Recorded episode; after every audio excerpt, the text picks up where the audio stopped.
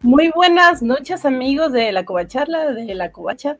Eh, hoy sí estoy yo por acá, así que ni modo, les toca, les toca aguantarme. Y ya no, no me voy a, a... olvídenlo, vamos a empezar ahora.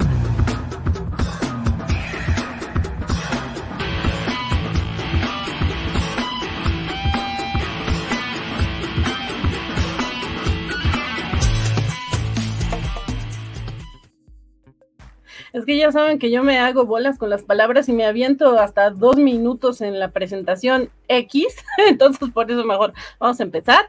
Y me llamó mucho la atención la, manera en que mi compañero eh, los presentó la semana pasada porque los agarró totalmente en curva.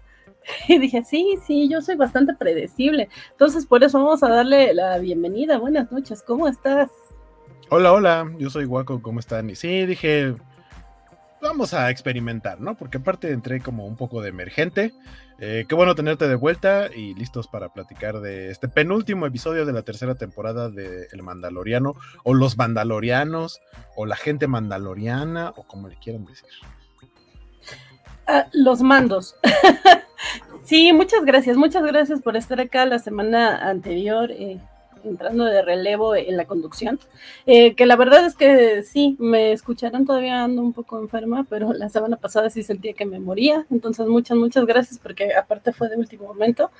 Gracias, eh, estuvieron todos muy bien y todos felices y contentos, que digo, me debería de ausentar más seguido, pero pues también vamos a darle la bienvenida, que ya la veo tras bambalinas, eh, sonriendo como siempre, bienvenida. Ay, gracias. Que, que Van, me alegro mucho de que ya estés mejor, porque se te echó de menos la semana pasada, se te echó de menitos. Muchas gracias, escuchen, yo también los extraño un montón. Y ahora sí vamos a darle la bienvenida a quien suelo eh, presentar antes que a nadie, porque ella siempre es la más puntual, pero pues sí, de vez en cuando darle un poco de tiempo para que se prepare, no está mal. Bienvenida. Buenas noches, México. Buenos días, España. Un placer estar con vosotros. Se te echo mucho de menos, Van. Me alegro mucho de que estés recuperadilla. Contesta una, una bizco pregunta en tu nombre, que lo sepas. Hice honor a tu persona. Ah, sí. Sí, sí, sí, sí, sí, No, de hecho, sí, es lo que les iba a decir. Me llamó mucho la atención que sí tuve eh, voces que me representaron bastante bien. Eh, sí, yo podría decir muchas cosas, pero la respuesta a la pregunta Biscochan de, de mi querida Anne es perfectamente correcta. Muy bien contestada. De hecho, cuando Waco contestó, dije, ay, sí, la Sí. Y cuando dijo Anne, dije, oh, claro. Claro, claro. Me hubiera contestado mientras dormía. La película de Halloween. ay, no, chicas, no. bueno, si no les gusta, no les gusta, ni modo. Eh, y, y también que Waco fue mi voz contra los haters. La verdad es que no acostumbro utilizar esa expresión, pero él pudo interpretar mi sentir y mi corazón. Y, sí, es que chicas, eh, chicos, chiques y todos en el chat. La verdad es que eh, en estas semanas... Chiqui. Chiquistriqui. estas semanas ausente, en esta semana ausente y que he estado un poco ausente de redes sociales, de repente sí me da la tentación de, de checar los comentarios de la serie porque me está gustando. Y híjole, de verdad hay mucho hate alrededor, pero creo que tiene mucho que ver con lo que creen en su mente que debía de haber pasado en la serie y no la están disfrutando. Pero es que creo que no nada más es con de, Mandalorian, es con Mario, es con Dungeons and Dragons, que creo que eso le fue un poco mejor. Pero de repente como que la gente anda muy estresada, anda muy enojada y no disfruta nada, nada más se pone a criticar y es así de, ya, ya, me estresaron, basta y ahora que los estaba escuchando en el programa anterior, dije, ay, qué bonito mi programa. todos, no se trata de que nos guste a todos, todos, sino pues respetar eh, eh, la opinión de los demás y, entender lo que estamos viendo en pantalla, no lo que queremos ver. Entonces, sí, me sentí muy feliz de que sin que yo tuviera nada de injerencia ahí, todos estuvieran tan en armonía. Y yo, ay, es mi lugar seguro. Gracias, chicos. Gracias, chat. Muchas gracias. Eh, pero bueno, también le doy la bienvenida a Star Layer. Ya ven, me aventé mis dos, tres, cinco minutos en la presentación. Star Layer 1992, que dice: Buenas noches a todos. Este capítulo tuvo de todo. Y sí, tensión, tuvo tensión. Yo ya espero la próxima semana. Y también eh, a Fanfilm, nuestro querido Jorge, que, que, híjole, Jorge, qué mal que no andas por acá. Dice aquí pasando a saludar antes de que empiecen a hablar de Grogu. Muchas gracias, de Grogos. Muchas gracias, qué bueno que andas por acá. Alex Guerra, saludos mis cobacharlosos, qué buen episodio tuvimos y ese spoiler estuvo y no digo más porque aún no llega en esa parte. Muchas gracias, Alex, sí, justo. Eh, Alberto Palomo, ¿qué tal, raza? disculparás mi, mi acento, seguramente no lo hice como tú lo tenías pensado. Davitos Baltasar nos dice hola, hola. Eh, Jorge Arturo Aguilar López, hola. Eh, Artur, saludos a todos, buenas noches. Lo único que tengo que decir en... Guaco, por favor, tradúceme. Pues es lo que te imaginas, chinga tu madre, ah, Moff Gideon. ah. Chica, me este. gusta, me gusta. Qué elegante forma de decirlo, ¿eh? Yo lo he visto con, con la che en lugar de solo la c, pero es eso, básicamente.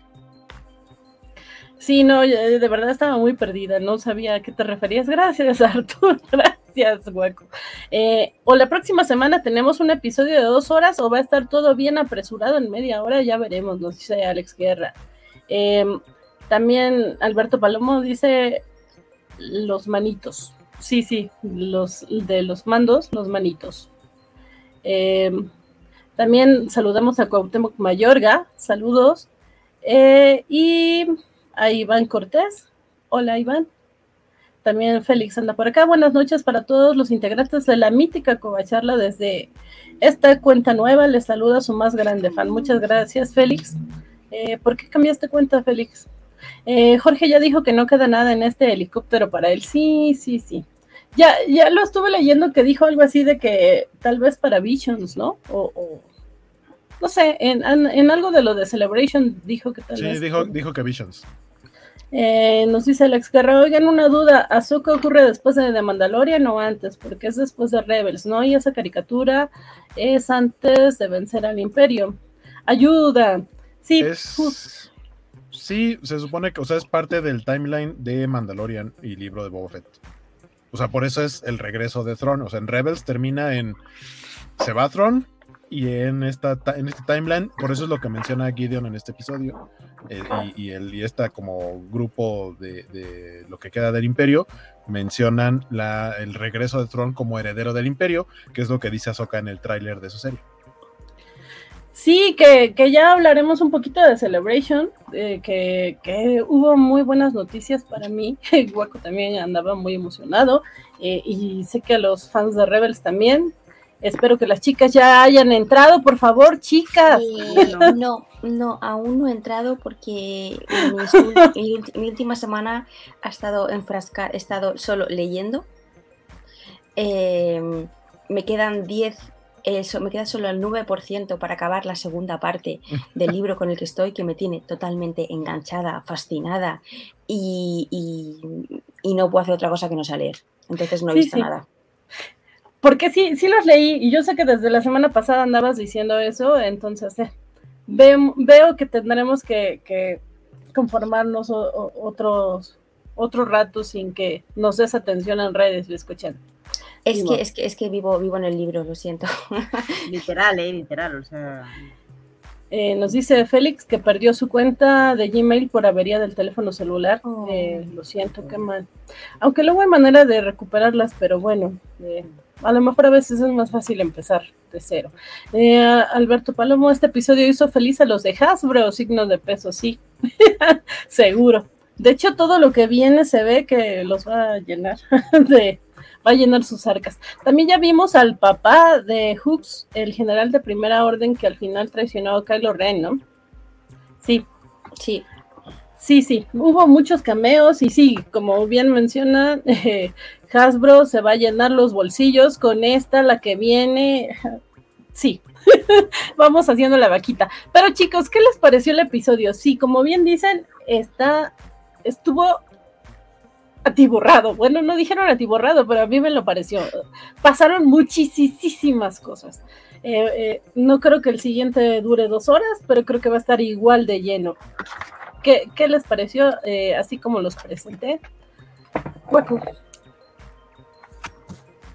A mí me gustó mucho, o sea, justo veníamos de un episodio como super cute en general, ¿no? Toda la historia, los, los, actores que aparecieron ahí, Lizzo, Jack Black, este, el doctor Emmett Brown, Christopher Lloyd, este, o sea, como que estuvo muy tranquilito, cerró con una escena de acción, pero a final de cuentas fue algo bueno, no fue, no fue drama, fue todo lo opuesto al drama prácticamente el episodio anterior. Y de pronto este es un, regresemos a la realidad de lo que está sucediendo porque ya tenemos que llegar al final de la serie. Eh, y creo que, o sea, el, resumen, los resúmenes que aparecen al principio de cada episodio te hacen recordar escenas específicas para que entiendas bien qué es lo que va a pasar. Eh, y, en el momento en el que ves tanto a lo que le hicieron al, doctor con esta traidora que le está sirviendo en, a, a Moff Gideon, esperábamos ya el regreso de Moff Gideon, por cierto. Este, y, de pronto tener ya e, esta primera escena con, gente del imperio, lo que queda del imperio y cuál es su plan, pues las cosas se iban a poner feas. Y si se pusieron feas en este episodio, se van a poner más feas en el otro, porque así tiene que ser un buen cliffhanger para la siguiente temporada de, Mandalorian. Y porque sabemos que, o sea, tiene que haber un conflicto, no, no nos podemos quedar con, ah, sí, la nueva república este, está triunfando, ¿no? Está pasando todo bien.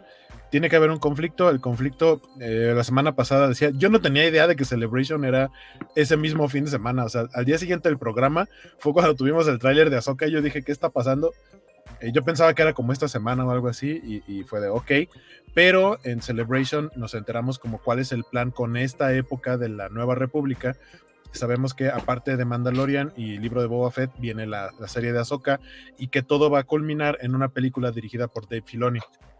Tiene que haber un conflicto muy grande para que se pueda resolver de cierta buena manera. Tal. No sé qué tan buena manera, porque a final de cuentas eso nos tiene que llevar al episodio 7 y el episodio 7 tiene a una nueva república totalmente en el suelo, con una resistencia de lo, lo, que antes fue la rebelión, pues más bien también como en caída y el ascenso de la primera orden.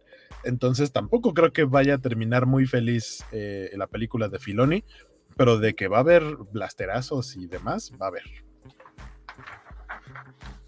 Sí, ahorita hablamos de la película de Filoni. Misco Chan. Eh, a mí este capítulo me dejó con el alma en un, en un en vilo, o sea, yo, yo, yo cuando acabo digo, no, no, no, no, no, no, no, no, no, no me podéis dejar así. ¿Qué le pasa? ¿Qué le pasa a mi querido Pedro? No, no, o sea, me, fue como una, estuve como en tensión durante todo eh, el capítulo, luego aparte este capítulo lo vi con Andrea y ya hubo partes en las que nos dedicamos a echarlo para atrás porque Grogu está literalmente monitísimo y era como, ¡ah, sí, quiero verlo otra vez! Y no hacíamos más que echar para atrás, no, sí, no, sí, no, sí. Y ese capítulo a mí me ha parecido uno de los mejores de la temporada.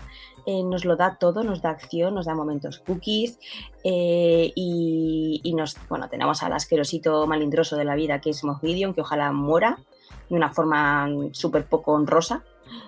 Y me encanta. Luego tenemos momentos heroicos cuando Paz Isla y ay, qué bueno, bueno, bueno, bueno, bueno. Es que lo tuvo todo todo en 40 minutos, que es una obra de arte, meterlo tanta cosa en tan poco tiempo y que quede tan bien. O sea, una maravilla.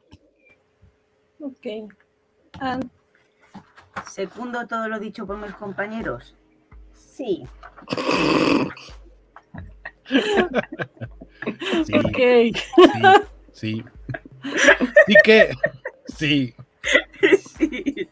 Que, por cierto, eh, si siguen, bueno, por lo menos lo vi en el Twitter de, no sé si fue el Twitter de Disney Plus o, de Star Wars, pero estuvieron poniendo un GIF justo de Grogu apretando el botón de sí. ¿Cuántas veces has visto el episodio? Sí, sí, sí. Y todos lo respondían con ese GIF. Eh, estuvo chistoso. Siento que tal vez demasiado pronto, pero muy chistoso. Ay, yo creo que no. Esta parte me recuerda mucho a eh, cuando empezaron a hacer un montón de memes en la temporada 1 de cuando Grogu estaba, Grogu estaba dándole al botoncito de la nave y ponía canciones diferentes. Y quieren un montón de memes con diferentes canciones. Entonces me recuerda mucho a Grogu y su...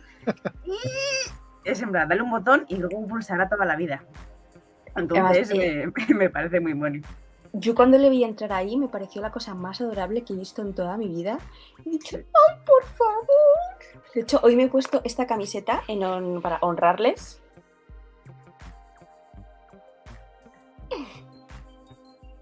Ahí le lleva como una mochila, ¿no? Tu camiseta. Eh... Súbela otra vez. Sí. ¡Ay, qué bonito! Porque me pareció lo más de lo más cuando vi a Grogu ahí, ahí metidito que dije, mírale ya, con cuerpo de mayor, que ya puede caminar al ritmo de los demás. Y, o sea, estoy living, living. Quiero que saquen ya peluches, figuras, eh, quiero que lo saquen todo el merch sobre eso. Andrea, saca el papel. Sí quiero. Te lo saco ahora.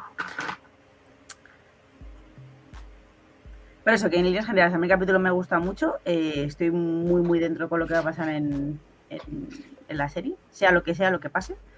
Me, volvemos a decir lo mismo, me voy a dejar llevar totalmente a, lo que me, a donde me quieran llevar. Me enfadaré más, me enfadaré menos, lloraré más, lloraré menos. Eh, eso no se sabe hasta que suceda, pero, pero el capítulo me, ha molado un montón. O sea, creo que es una combinación perfecta entre acción, drama y, y comedia. O sea, es que lo tiene todo.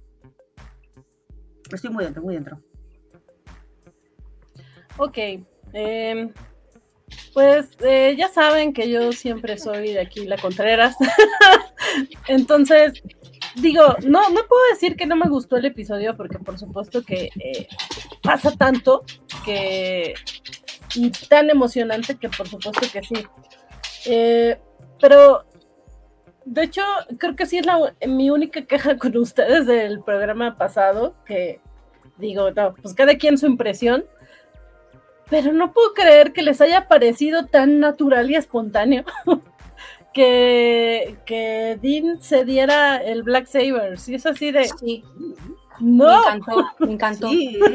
Es la cosa más bonita, la cosa más real, la cosa como lo que tenía que pasar. O sea, es como, ¿por qué complicar las cosas cuando se puede hacer de la forma más sencilla y más lógica? Bueno, a mí me quedaron a deber ahí un, duelo y en este caso cuando lo de Grogu sí me consternó un poco verlo porque es, a ver, estás más torpe, tienes menos movilidad, eh, eh, la, la, única gracia es que se puede comunicar de alguna manera. Estamos viendo, no, no alcanzo a leer qué es lo que dice. Estamos viendo eh, en pantalla un meme que nos comparte Skywalker que dice, Alch, mejor le cedo el Dark Saber, ¿no? ¿Cómo ves, hijo? Antes de que me rete y me dé mi Macarena. este. Ay, no dice Macarena. Sí, claro que, sí. Macarena, ¿eh? me, encanta, soy súper living de esa frase. Pero bueno, eh, el caso es que a mí sí, sí me causó un poco de conflicto ver a Grogu en su meca, porque es, tenía más movilidad en su cunita y de repente es, es muy pesado, es muy tiene brazos. Ya después, más adelante en el episodio, si ya lo vimos, eh, eh, no. ah, bueno, está bonito, está bien. Pero eh, no, no, no termina de convencerme Grogu en su mecha. Digo, seguramente más adelante le encontraré una utilidad, pero yo, ah, no, no sé. Y estoy un poco descorazonada porque siento que esto va para donde yo no quería que fuera. No, no en cuestión de trama e interesante y demás, digo, va muy bien, creo que lo están construyendo muy bien, solo es creo que veo traición en el horizonte. Pero bueno, ahorita hablaremos de eso. Pero eh, vamos a hablar por partes. Primero llegan ahí con Graf Carga y ya vimos que básicamente llegaron al planeta para que le diera a Grogu su mecha. Eh, ya dijeron, creo que todos salvo yo, que les gustó el recurso. Y después nos vamos a, pues con, todos los mandalorianos. Eh, alguien que quiera hablar de esa parte. De cuando llegan ahí, se reúnen y hacen su... No sé, a mí me dio mucho la impresión, me dio como vibra de Game of Thrones, cuando llegan y, van a tener su, su, banquete, o que la armera los ah. recibe. Se van a pollito, se dice. se van a echar su pollito y yo dije, ahorita la boda roja, la boda roja. No, no, espérate, no iba a empezar el capítulo, no, no, no. No, no yo lo vi bonito, me hizo mucha gracia cuando están todos hablando y de repente coger Armera su, martillo, sí, sí, sí. su martillo de la democracia y dice, venga chicos, un festín. Y yo pensando, bueno, festín para los mandalorianos que se quitan el casco, porque para los otros festín no era. Yo creo que sí, no, nosotros nada más estaban viéndolos comer, pero yo creo que eh, lograron transmitir muy bien la tensión, ¿no? La tensión entre las dos facciones, que todo el episodio, el episodio esa parte del episodio eh, sí me mantuvieron tensa. Yo dije, ahorita se van a pelear, ahorita se, avientan un tiro, y pues no. Eh, me gustó muchísimo, no sé a ustedes qué les pareció, ver el símbolo del mitosaurio abajo de, la nave. Precioso. Dije, qué cosa tan bonita. Son pequeños detallitos que dices, ah, sí, sí soy. Ese es el camino, dices the way. Pero después, y ahí empecé con los, mis problemas, me empecé a hacer mis telarañas mentales, que cada vez se acrecentaron. Es, cuando dicen que quién se ofrece para ir a la expedición, me metió muchísimo ruido que la armera dijera yo voy. A ver, yo en ese momento estaba súper living, porque dijo, hmm, va a Bocatán y va su novia, la armera. Y yo, claro, si va tu novia, vas tú. Entonces yo ahí estaba muy living en ese momento. Sí, lo puedo decir. Dije, mira, una escapada romántica, las dos a Mandalor. Pero no, luego ya vi que no.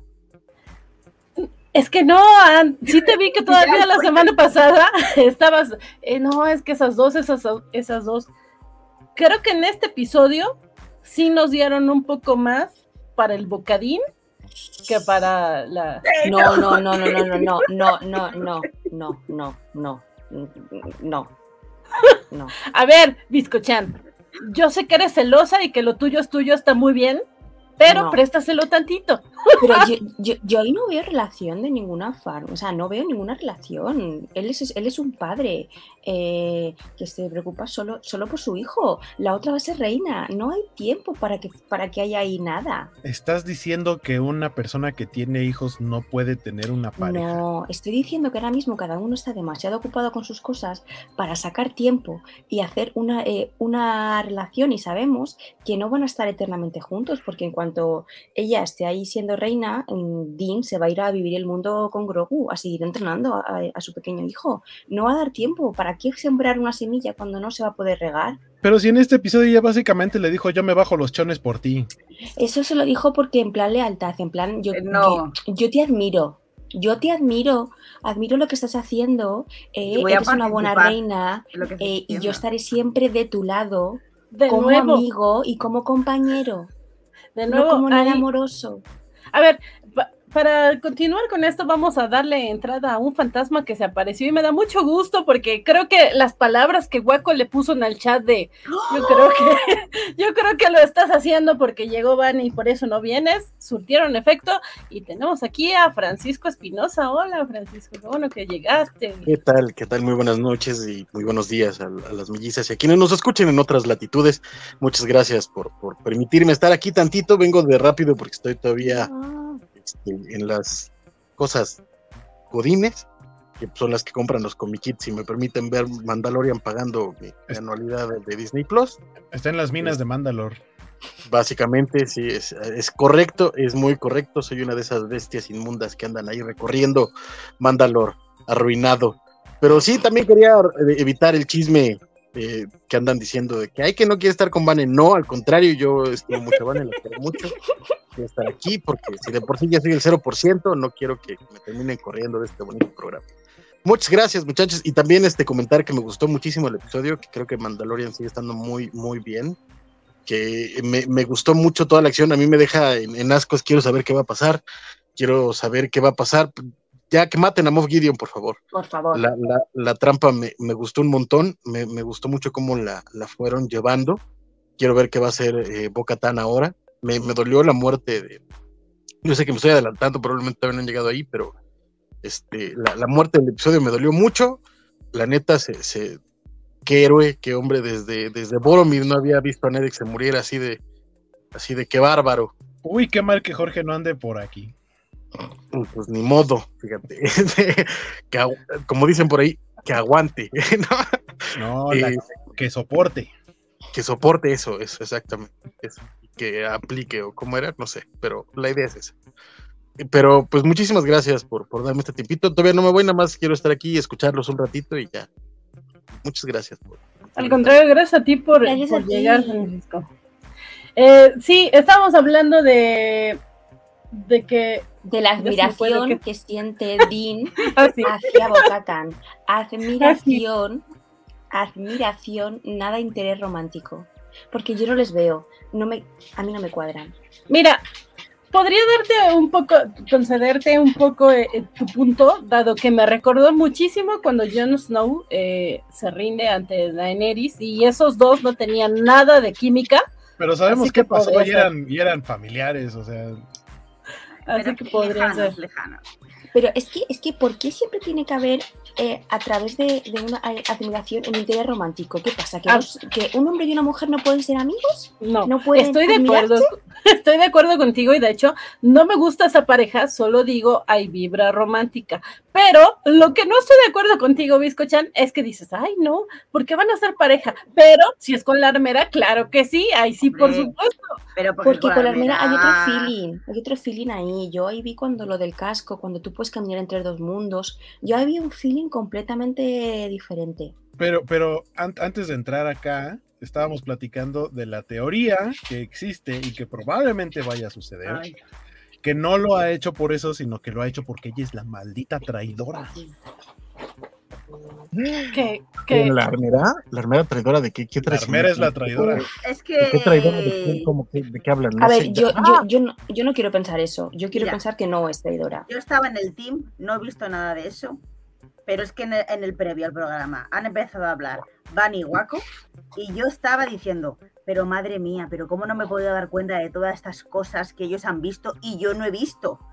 Yo ¿Qué? solo estaba viendo, es que mi capítulo era centrada en ver dónde estaba Grogu, si Grogu estaba bien y si- todo el rato mirando a Grogu. Está bien, sigue Ah, caminando. es un distractor Grogu, exacto, sí.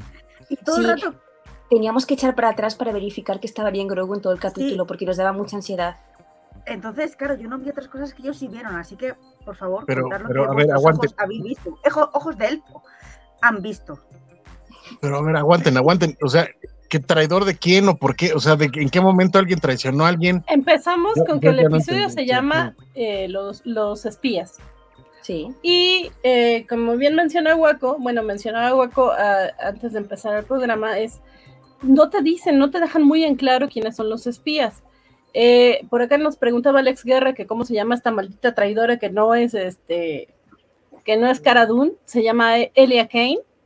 Ya vimos Alias que ella es espía eh, de Moff Gideon y ya vemos cómo hace su aparición el personaje, Ahí está- pero ahí están los el espías. O sea, episodio yo no- yo no te- ahí, está, ahí, están, ahí están los espías en la República. pero el los- episodio es en plural, los espías. Y, y es como, como muy inmediato esto de, ah, pues es Celia Kane, ajá.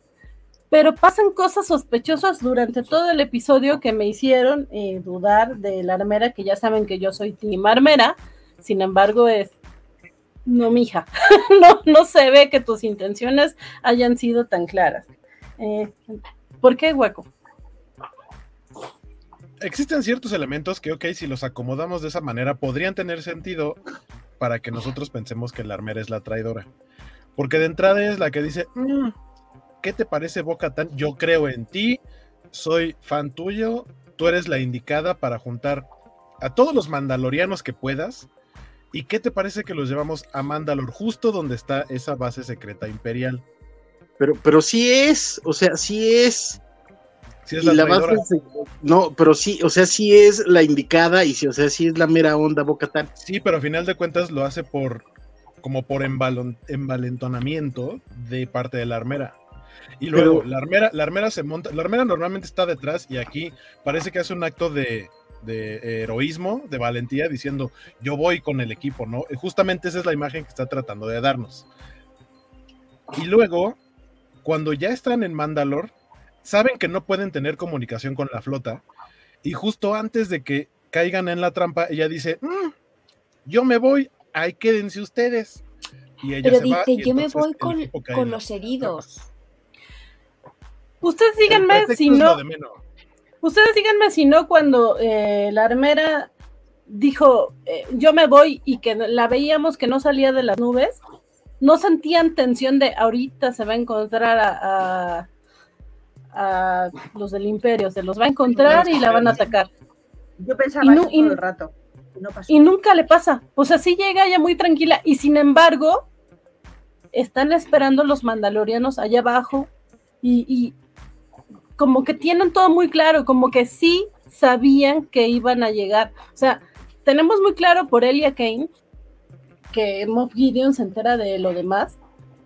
Pues porque ya la vimos a ella de metiche ahí en la oficina pero no tenía por qué saber que iban a llegar todos, en qué momento y demás. Entonces, eh, a mí sí se me hizo eso muy sospechoso. Muy A mí lo único que no me cuadra en esta teoría es lo siguiente. Si la armera vivía en las cuevas junto con todos los mandalorianos, ella, me refiero, ya no, no salía, no hablaba, era muy complicado poder tramar un plan secreto contra los mandalorianos estando en las mismas cuevas donde vivían ellos siendo una- un- y ella no ella como que siempre estaba en la fragua está más como siempre metida entonces pero y luego también he estado leyendo y tal que dicen quién les hizo las armaduras a los a los nuevos Stone Troopers. Fue ella. Ella cómo hizo armaduras a esa gente.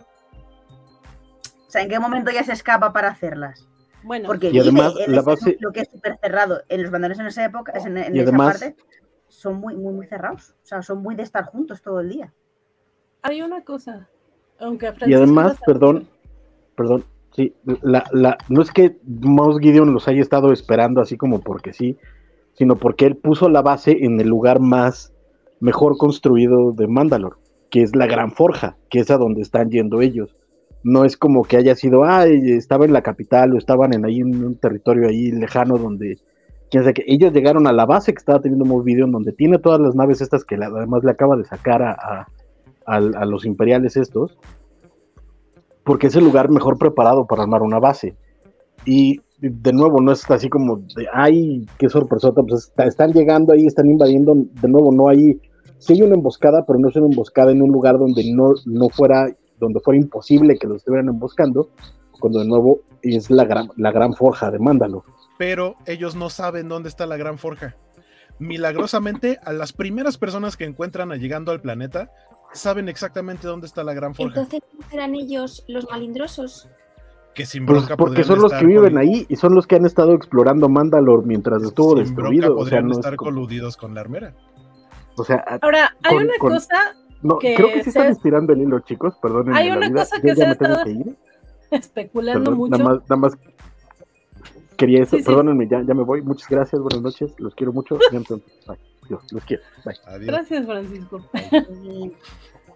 Hay una cosa que se ha especulado mucho eh, sobre la armera y es que es la única mandaloriana, eh, al menos en live action, que tiene estos piquitos en su casco. Y esto es importante porque, eh, ay, se me acaba de ir el nombre no Del. Darth Rojito. Maul. del rojito, sí, porque Darth Darth Maul, eh, pues tenía, era su- una de sus características, estos picos. Y de repente eh, eh, surgieron teorías de que Rukast podría ser la identidad de la armera, porque ella conoce muy bien a Bo-Katan, eh, sabe muy bien toda la historia de, de todo Mandalor. Nunca la vemos quitarse el casco. Rufcast era traidora para los mandalorianos, realmente. Eh, y de repente, esta armera sí cambió su actitud eh, radicalmente. Eh, sí la vemos en el libro de Boba Fett que casi, casi le exige a, a- a Dean, no, no, no, tú ya no eres mandaloriano y te tienes que ir a bañar en unas aguas que no existen, así que a ver cómo le haces. Y de repente acá en esta temporada todo lo ha tomado como que muy tranquilamente, sí, lo que tú digas, sí, soy amable. Yo jugué con esta situación de, es que sabia, es que es ecuánime, pero realmente sí se está, se vio un cambio en su actitud que no tenía mucha justificación. O sea, yo decía, bueno, a lo mejor puede ser que ella entendió que lo que vemos que Boca Tan sí entendió, que es la, la fracción entre grupos mandalorianos es lo que les ha dado en el traste, pero no me parece que la armera sea ese tipo de personas. Igual como dice Francisco, estamos estirando mucho el hilo, esta es una simple teoría, pero me dio a mí eh, muy feo esa vibra. A mí me dolería, me dolería mucho que la persona que, que utiliza un mazo de la democracia sea traidora otro motivo que para mí, o sea, siento que es lo que podrían escribir y justificar de por qué eh, esta traición de parte de la armera es algo que se menciona en este episodio que no sabíamos, o sea, nosotros no sabíamos cómo es que Moff Gideon había obtenido el sable oscuro. Y Boca tan se sincera con el grupo cuando los tiene a todos en la mesa y van a comer. Les dice, pues lo que pasa es que, ah, porque ellos hablan de nunca nos rendimos y demás, y Boca tan dice, yo negocié, yo me rendí, yo, me, yo negocié con el imperio para salvar todas las vidas mandalorianas posibles, pero sí hubo una derrota. Entonces, como tal, es muy probable, si es que sí pasa lo de la armera como traidora, que ella se haya sentido como, eh, como que necesite venganza hacia Bo-Katan y hacia el resto de los mandalorianos, porque pues para ella fue la caída de Mandalor, fue por culpa de esos perdedores. Puede ser que por ahí haya eh, ese, ese motivo extra. Como quiera que sea, eh, bien, bien dice Biscochan, sería triste. Ojalá que no. Pero para mí cada vez tiene más sentido que, ocurra. Ya veremos qué es lo que ocurre. Es algo bonito de esta serie y creo que lo mejor que podemos hacer es lo que dijo Anne en un principio, es dejarse llevar. Lo que pase estará bien. Si pasa o no pasa, nos hará sufrir, nos hará feliz, pero hay que dejar que pasen las cosas. no hagamos nuestro mefistazo acá. Eh, ya no, ya no le dijimos, ya no le dimos tus abrazos a Francisco Félix, pero pues igual y. Pero seguro nos está, a lo mejor nos está oyendo, viendo ahí mientras eh, realiza sus actividades eh, laborales. Ojalá, que sí. Se está enterando. Sí, sí. Eh, rápido leo comentarios que saludamos a Cheche Palomo que ya anda por acá desde hace rato. Gracias Cheche, qué bueno que andas por acá. Te pregunta Iván Cortés que qué libro es el que estás leyendo y escuchando. Pues ahora mismo me estoy, bueno, estoy leyendo la saga de eh, Archivo de Tormentas y estoy con la segunda parte que se llama Palabras Radiantes. Es una saga maravillosa del maravilloso actor, digo, actor, escritor que se llama Brandon Sanderson, que es un escritor súper prolífero, que escribe mazo, que ha creado un universo llamado Cosmere. Bueno, bueno, es una, es una pasada, yo recomiendo cualquier libro de él. Y si no habéis leído nada de ese señor, os recomendaría empezar por El Antris, que es una obra de arte. Ok, muy bien, gracias, Biscochan. Eh, ay, sí, se nos quedaron muchos comentarios, perdón, chicos. Eh, por acá nos dice Alberto Palomo, Grogu como el dinero en el banco. Eh, ¿Cómo como el dinero en el banco? ¿Que lo tienes y se va? no sé, no explíquenos. en un cajero? y nunca lo quiso, siempre buscó cómo, cómo perderlo, él no quería esa responsabilidad, además que no sabe cómo usarlo, nos dice. Cuando, eh, cuando leí ese comentario pensé que estaba hablando de Grogu y yo así, wow, wow, wow, ¿qué está pasando aquí? Eh, habla del Dark Saber. Es que, pero es que en el momento en el que lo puso estábamos hablando de Grogu en el droide y yo así de, ah, lo mandó al droide para yo no tener que estar tan al pendiente de él. Que, ah, bueno, algo que sí quería mencionar, para los fans del filoniverso y las animaciones. Eh, es una escena muy bonita cuando Grogu dice, ah, ya tengo manos, estatura y, como para poder alcanzar cosas. Va al mercado y él quiere agarrar todo porque lo que le gusta es tragar botana. Y entre las cosas que agarra hay una fruta, que es una fruta justo utilizada mucho en Rebels, que es un Meiluron. Y los Meilurons son la fruta favorita de Hera, de Hera Sindula. Eh, entonces, que es como, no sé, yo me imaginaba que era como una especie de manguito o algo así. Este, eso, eso me gustó mucho.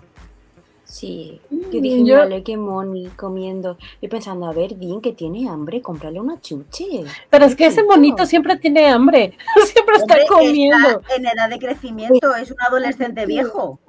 Sí, agree. Que de Claro. hecho esa, esa imagen que estamos viendo es la que utilicé para promocionar el, el episodio. Que sí, sí, justamente. Creo que sale en el primer episodio de Rebels también, ¿no? En el primero o Y, segundo. y el frutero, cuando en Boba Fett también, también salía un señor que iba Cierto. cargando con frutas Ujú. y se lo tiran Sí, todo. y cierto. un- Es como el Sí, señor sí, de sí. las lechugas en Avatar. Em, también. Ay, ¿dónde me quedé? Ay, Dios, perdón. Pero bueno, vamos a seguir. Ahorita le seguimos con los comentarios. Nada más por acá, Arthur decía: Esta temporada vimos que el planeta donde estaban era muy inhóspito. Por eso la armera vio con la llegada de, de Boca Tan y su visión del mitosaurio una forma de encontrar eh, un hogar para ellos. Por eso no creo que sea traidora. Ojalá, ojalá. Eh, nos dice Cheche, cierto, podría ser ella, pero eh, ¿qué me dicen de los sobrevivientes de la purga que encontraron en Mandalore? Pues yo creo que sin broncas podrían estar trabajando con ella. Nos O dice solo ellos, por su cuenta. Alberto Palomo que esa fruta es una mezcla entre mango y papaya. Ajá, yo la quería imaginar entre mango y, y melón, porque mango y papaya creo que juntas los dos, las dos frutas que menos me gustan. ¿Qué? La papaya lo entiendo porque sé que hay mucha gente que no le gusta la papaya, pero el mango, Yo El estoy. mango Es el mango No, es el mango, No, el mango, el mango es horrible de comer. No, el mango es. Por delicioso. favor, el mango es horrible de comer. Es mango delicioso. demasiada fibra. Es, es, es horrendo de comer el mango. Muy rico. Es que imagínate la mezcla de los dos aguados La y el textura, olor. Ay, no, guácala. La textura No. del mango, fibrosa, asquerosa, que, que se te queda una hebra metida entre los dientes ¿Qué dices? ¿Pero tú qué mango has comido? siete semanas. La mierda la hebra. ¿Pero tú qué mangos comes? ¿Cuándo, qué- qué- ¿Cuáles compras? exacto, ¿qué mangos comen? Pues No, no, Todos los mangos son así, claro, por supuesto. Yo estoy No. perfectamente No. de acuerdo con Nan. Más bien, ¿qué mangos comen luego- ustedes? luego así totalmente cosa, sólidos. Pues de lo bueno. En este momento yo soy el, el gif de Soli desmayándose cuando ve a Boo, o lo que se supone que es Boo en la máquina, esa El mango es la fruta menos, o sea, encima, cuando le el, el pipo central que tiene es gigantesco y para poder aprovecharlo bien, o sea, nunca puedes repelar el, el hueso del mango, porque eso se queda como concentrado y no hay quien lo repele. Es una fruta Sí, que no. desperdicia mucha comida. Cuando la pelas no puedes quitar la, la piel finamente, tienes que quitar la piel y un montón de mango alrededor de la piel. ¿Cómo pelas? Nos dice el que el mango- Steam Mango como bizco- eh, bizcochan y guaco, evidentemente. Y, y, y Andy y yo somos Team como el-. Y como el sentido común en general. Claro que no, no, no, claro que no. O sea, yo Eh, dije, la papaya lo entiendo. ¿El no. mango? Genial. Ah, Grogulorian dice no. En este momento dice no. Voy a sacarlo no al mango. No la mamá. muy Dice, bien. no a la... Eh, bueno, pero ya, ya sacamos nuestro momento Kovachev. ya, ya, ya nos vamos a concentrar, que nos faltan un montón de cosas que- mencionar, como por ejemplo, eh, ya por fin salió el maldito desgraciado de Moff Gideon. y, y mucha gente decía, no, es que él prometió que se iba a ver más maldito en este en esta temporada y ni lo hemos visto. ¿Qué va a ser en dos episodios? Pues en un episodio y en menos de 20 minutos ya lo vimos que hizo y deshizo. Eh, Ya mencionó a Tron, eh, ya tuvo ahí su, su concilio ¿A Donald secreto. A, a, a, a o como se pronuncie. Eh, sí, el almirante. eh, eh, vamos a ver próximamente. Y en este concilio secreto vimos muchas caras conocidas que por ahí eh, mencionaba, no me acuerdo si vi escuchar o, o Ann. Fue una escena eh, bastante impresionante. A mí me gustó, se me hizo muy interesante. Se me hizo súper interesante todo lo que mencionaron de, justo de que ya hay quien está esperando a Traun. también eh, no esperaba que Gideon estuviera como en contra de. Tiene sentido para mí. Eh, pues ya que no hay una cabeza, es como lógico que, que haya varios que se la están se la intenten disputar. Bueno, no estamos viendo que Gideon le, le, ponga frente todavía, porque pues ni siquiera está Throne por ahí pero pues ya vemos que Gideon sí es así de, bueno, pues tú dices que viene, pero pues ¿dónde está, no? o sea, casi casi es eso, a mí qué me importa, yo voy a armar mis cosas, ya vimos que pidió guardias pretorianos, ya vimos ahí guardias pretorianos, que eh, en la semana, ahora que anunciaron el regreso de Rey en Celebration, sí es así como de, yo no sé por qué la gente dice es, por fin Disney va a descanonizar eh, las secuelas, pues que no están viendo que más bien están integrando todo. y, lo de los guardias pretorianos acá, pues ya es, una, es un indicio más, ¿no? Sí, Pero, yo les había dicho, Star Wars se trata de rellenar los huecos de Star Wars. De eso se trata. Pero chicas, chico, ¿qué, qué, opinan de este concilio? ¿Qué, ¿Qué fue lo que más les gustó? ¿O que no les gustó?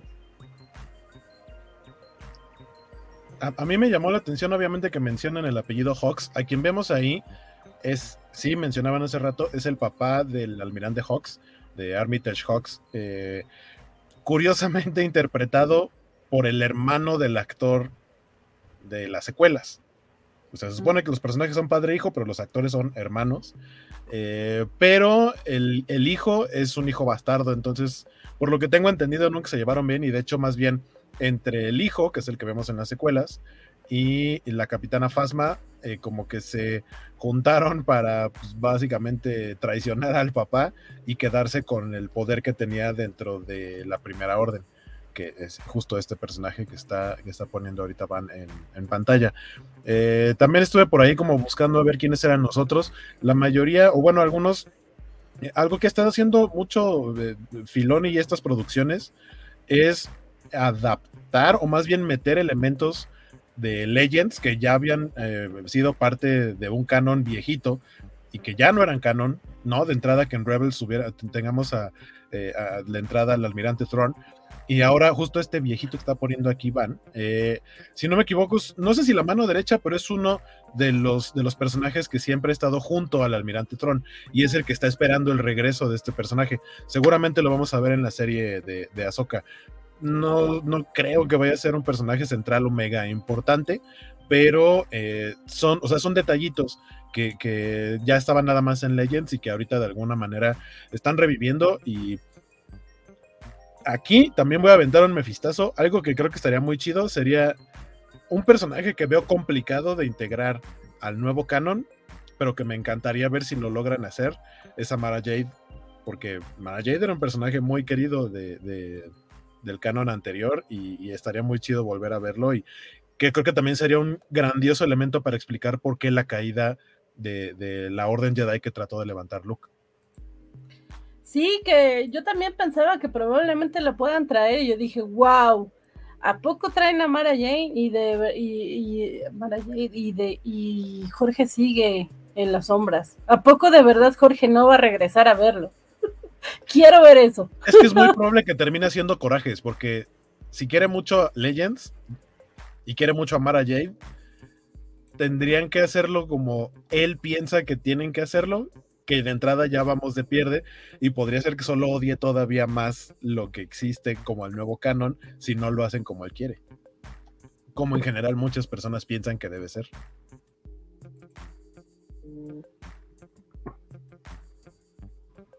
Estás muteada, Van. Perdón, otra que sale que estamos viendo ahorita en pantalla es Raes Loan. Raes Loan.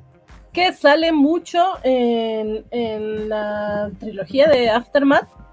Y también sale eh, en los videojuegos. Creo que en Squadron sale. El caso es que de repente esta general eh, sí fue muy importante en toda la periferia de Star Wars. No, obviamente no la vimos en, las películas, pero apareció como uno de los líderes importantes cuando eh, se quedaron sin cabeza, ¿no? Eh, y de repente sí había mucha gente que estaba cuestionando a Filoni porque no la había mencionado para nada y decían, ah, lo que pasa es que a Filoni la quiere descanonizar y la fregada. Pues ya vimos, ahí tienen, ahí está. Entonces, sí hay muchos elementos em, eh, que nos dicen que sí, como dice Waco, se van a traer varios personajes de Legend, se van a adaptar varias historias, ya nos lo dijeron con Heredero del Imperio y Traun. Entonces, pues, pues sí. A mí eso me emociona mucho, me parece interesante, pero es que porque no soy tan eh, preciosista como Jorge, no quiero que sea tal, tal cual, entonces igual a mí no me provoca conflictos y no es exactamente igual pero sí, podría ser que a algunos no les guste si no pasan las cosas exactamente como ellos quisieran. Pero eh, saludamos al líder supremo que nos dice, la próxima semana ya estaré al día, yay. Por si tenían el pendiente, claro. Sí, yo sí, vale, muchas gracias por comentar. Eh, Está, siento que es un, igual y les caigo, yo creo. Lo de los espíritus en la isla, que, que sí, me, me gustó mucho esa película también y veo que vale también, qué bueno. como dice, como dice Jorge, todavía hay algo, una esperanza en mi corazón. Nos dice, yo soy Yoshi, yo me lo imagino como una mezcla entre la cáscara roja y verde del mango y una pitaya. Ah, mira, respecto a la fruta. Yo es que pitaya no he comido nunca, entonces no sé. Yo tampoco. yo tampoco la he comido, pero sí se parece.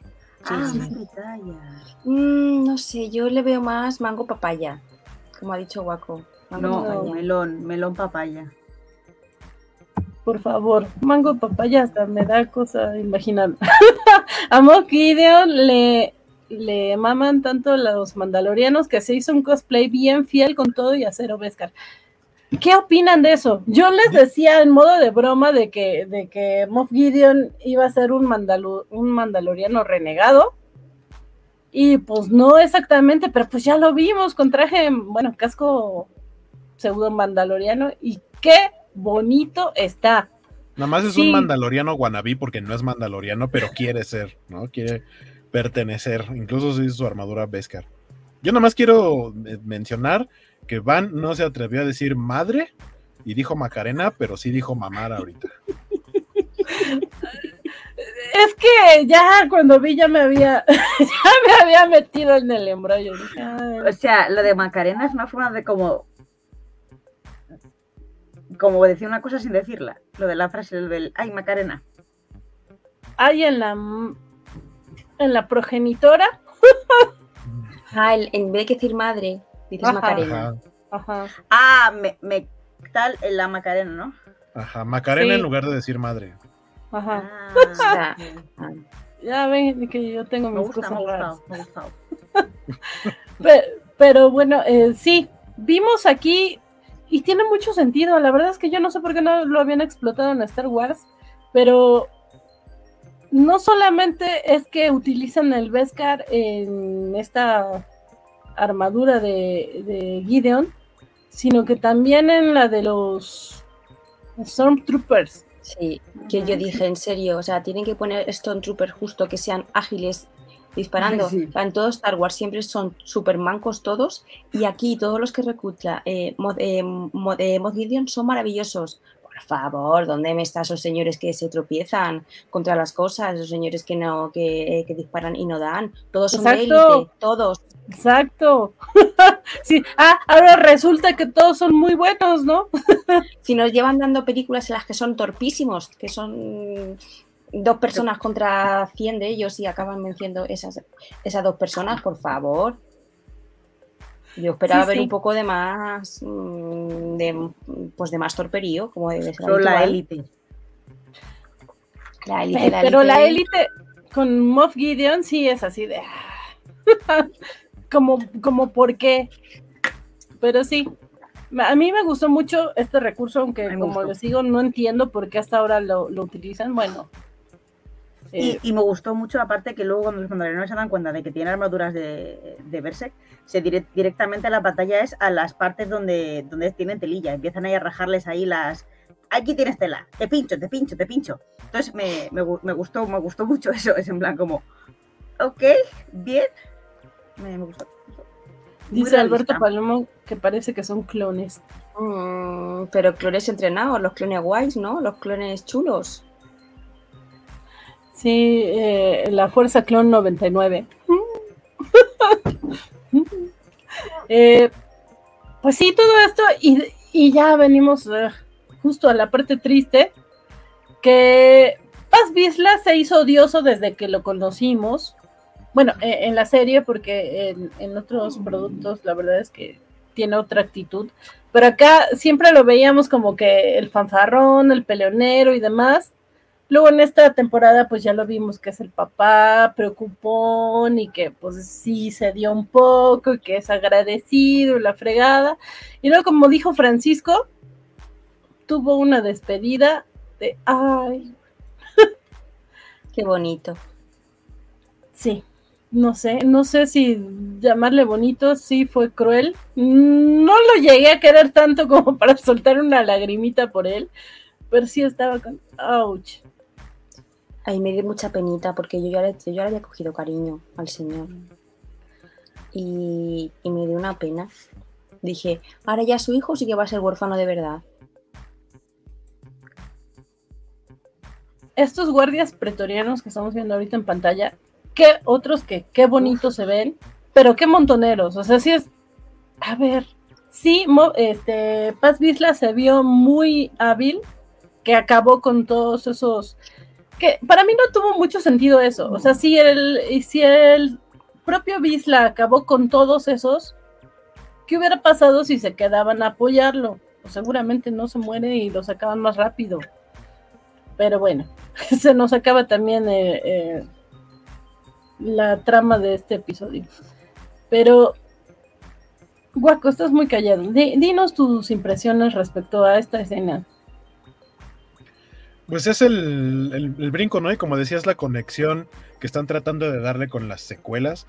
Sí, también eh, a mí me queda esa como duda, o sea, podemos, o pienso, puedo justificar el por qué se queda al final, ¿no? Porque creo que ese momento al final en donde él se queda solo es un poquito el... ¿Por qué Rose no le hizo un huequito a Jack en la, en la puerta? Si sí cabían. Acá es ¿Por qué caramba? Ya se habían ido todos, ya nomás. Y, o sea, no es como que lo hubieran atrapado. Él solito cerró y como que así de huyan. Pero pues, pudo simplemente haber dejado de disparar y pasarse por el agujero. Creo que la justificación ahí es un. Los iban a seguir persiguiendo. Lo que está tratando es de mantenerlos ahí y darles tiempo de escapar. Eh, es, es, lo que yo pienso, es lo que se supone, quiero pensar que trató de hacer. Eh, pero sí, o sea, se escabecha que por cierto, este diseño de estos eh, troopers con armadura de Beskar muy probablemente sea para quienes vieron, vimos Clone Wars. Hablamos hace rato de, de cuando Darth Maul fue el líder de una facción mandaloriana, porque él derrotó a otro Bisla, que era maloso, y le quitó el Dark Saber, entonces se lo tuvo, y pues como él tenía el Dark Saber, tenía el don de mando los mandalorianos que lo siguieron utilizaban eh, cascos con parte de pintura roja y con los cuernitos similares a los de, a los de Darth Maul. Es por eso que ahora que vemos a Gideon justo con los piquitos y, y, también para mí, a mí desde el principio del diseño de la armera me ha sacado de onda porque tiene esos piquitos, o sea, son como chiquitos, pareciera como, como algo, como un detalle nada más, pero verlo acá ya de pronto junto al casco de Gideon con esa idea y viendo que desde Clone Wars estos, estos troopers mandalorianos utilizaban un diseño similar, terminaron siendo, eh, digamos, como los Stormtroopers mandalorianos del imperio, eran los supercomandos, así le llamaban, supercomandos mandalorianos y eran tal cual, les hicieron armadura de troopers y eran mandalorianos que servían al imperio, que lo platicamos el episodio pasado. Eh, al final, cuando, cuando vemos que Gideon anda suelto y que dice, ah, es que hay un cacho de Beskar incrustado en, la nave, es de, ah, es que podrían ser mandalorianos. Pues sí, podrían ser lo que alguna vez fueron los supercomandos en, en Clone Wars, que sí son mandalorianos que servían al imperio. Entonces, eso es por una parte los, los que están acá, que también puede ser una especie como de brinco, conexión con los troopers que terminamos viendo después en la, en la trilogía de secuelas. Eh, me encanta el diseño del, del, traje de Moff Gideon, como que su manera de volar y de presencia y todo me recordó mucho a, el eh, M. Bison de, de Raúl Julia en la película de Street Fighter de los noventas, como que es, como que tiene ese, ese acto así de volar así con las manos extendidas y demás. Eh, está muy chido, es, va a ser interesante ver cómo lo van a enfrentar, siendo que, digamos que parte de la ventaja de los mandalorianos justamente era tener la aleación de Beskar, que pueda aguantar incluso los, los golpes de un, de un lightsaber. Lo que sí es que ahora cuando llegan, los atacan, Bo-Katan ya tiene el Dark Saber, pero prefiere enfrentar a todo el mundo con todo menos con el Dark Saber. Y para lo único que lo usó fue para al final hacer para abrir la puerta y poder escapar. Cuando sin broncas con el Dark Saber pudo haber cortado a varios de los que están ahí, aunque el hecho de que traigan armaduras eh, de Beskar, a lo mejor no tan fácil, ¿no? Pero creo que lo hubiera podido, podido usar un poquito más. Eh, muy triste ver eh, la caída de Paz Vizla que, o sea, aunque sí es una escena de muerte como tal, creo que hubiera sido más definitivo y no tan definitivo porque sabemos que en Star Wars el mejor ejemplo es Darth Maul, aunque te parta de la mitad puede que no estés muerto, pero en una de esas igual y no se murió y nomás se lo llevan. Digo, lo acuchillaron demasiado y demás, ¿no? Sería demasiado optimista pensar que no se murió, pero quiero, quiero suponer que es una, es una posibilidad. No creo, por el tipo de escena que fue, eh, qué triste, pero ahí hay otro Bisla, eh, que es este Ragnar, su hijo, que por cierto se lleva a los niños, que les dice así, llévense a los niños, ah, vámonos niños, vámonos de aquí, se los lleva justamente el, hijo de, Paz. Eh, ahora sí que en paz descanse. oh, qué cruel. perdón, perdón, tenía que serlo, ahí estaba el balón y, yo tenía que rematarlo. Este, y ya básicamente, eso me gustó. Ok. Eh, rápido comentarios que se me habían pasado. Por acá nos dice Arthur. Estuvo bonito lo que le dijo a Boca Tan de que su canción todavía no se había terminado de escribir. Sí, de acuerdo. Toda esa escena se me hizo muy bonita. Hasta le aventó hay unas coplas, unas rimas ahí. Tú que, que, en el aire las compones. O sea, eso es amor. Eso es admiración, respeto. Admiración y respeto es como agacharse y decirle, tú eres mi líder. Admiración y respeto todavía, lo del Dark Saber en el episodio pasado. Esta frase en particular, como se la dice, es algo mucho más personal y la reacción de ella también es como de, ah, sentí bonito. Pero porque respeta, porque, también eh, Bocatán sabe que, que lo que dice Mando está como bien, o sea, le tiene como respeto también, entonces aprecia que una yo lo veo como un plan, respeta. Yo no veo amor ahí, ¿eh? Yo lo veo como un plan camadería, como un plan, oye, mira, te respeto, te respetas tu amigo, a ti. te eh, admiro. Empezamos un poco mal, ahora hemos visto que va todo mejor, que tú tienes bondad, yo tengo bondad. No sé, yo, yo, ahí no veo chispas por ninguna parte. Es, que, es que no la veo. No está ni comprometida, ni casada, ni nada. pues puede ser eh, soltera. Me gusta la teoría de Juan Pablo Reyes Carrasco que nos dice, eh, yo creo que entre Dean y Bo va a ser parecido a lo de Satín y Obi-Wan, que sí es romance, pero cada quien en lo suyo. Ah, pero lo de Satín y Obi-Wan es este, es un dramonzototote. Sí, bueno, pero, o sea, se refiere a que no es que precisamente los hayamos visto en pantalla. Los, los dos estaban en, aparte los dos estaban en posiciones que era demasiado peligroso descuidar en cuestión de diplomacia, de la guerra y demás. Y, o sea, no, no podían, ¿qué fue lo que terminó haciendo Anakin?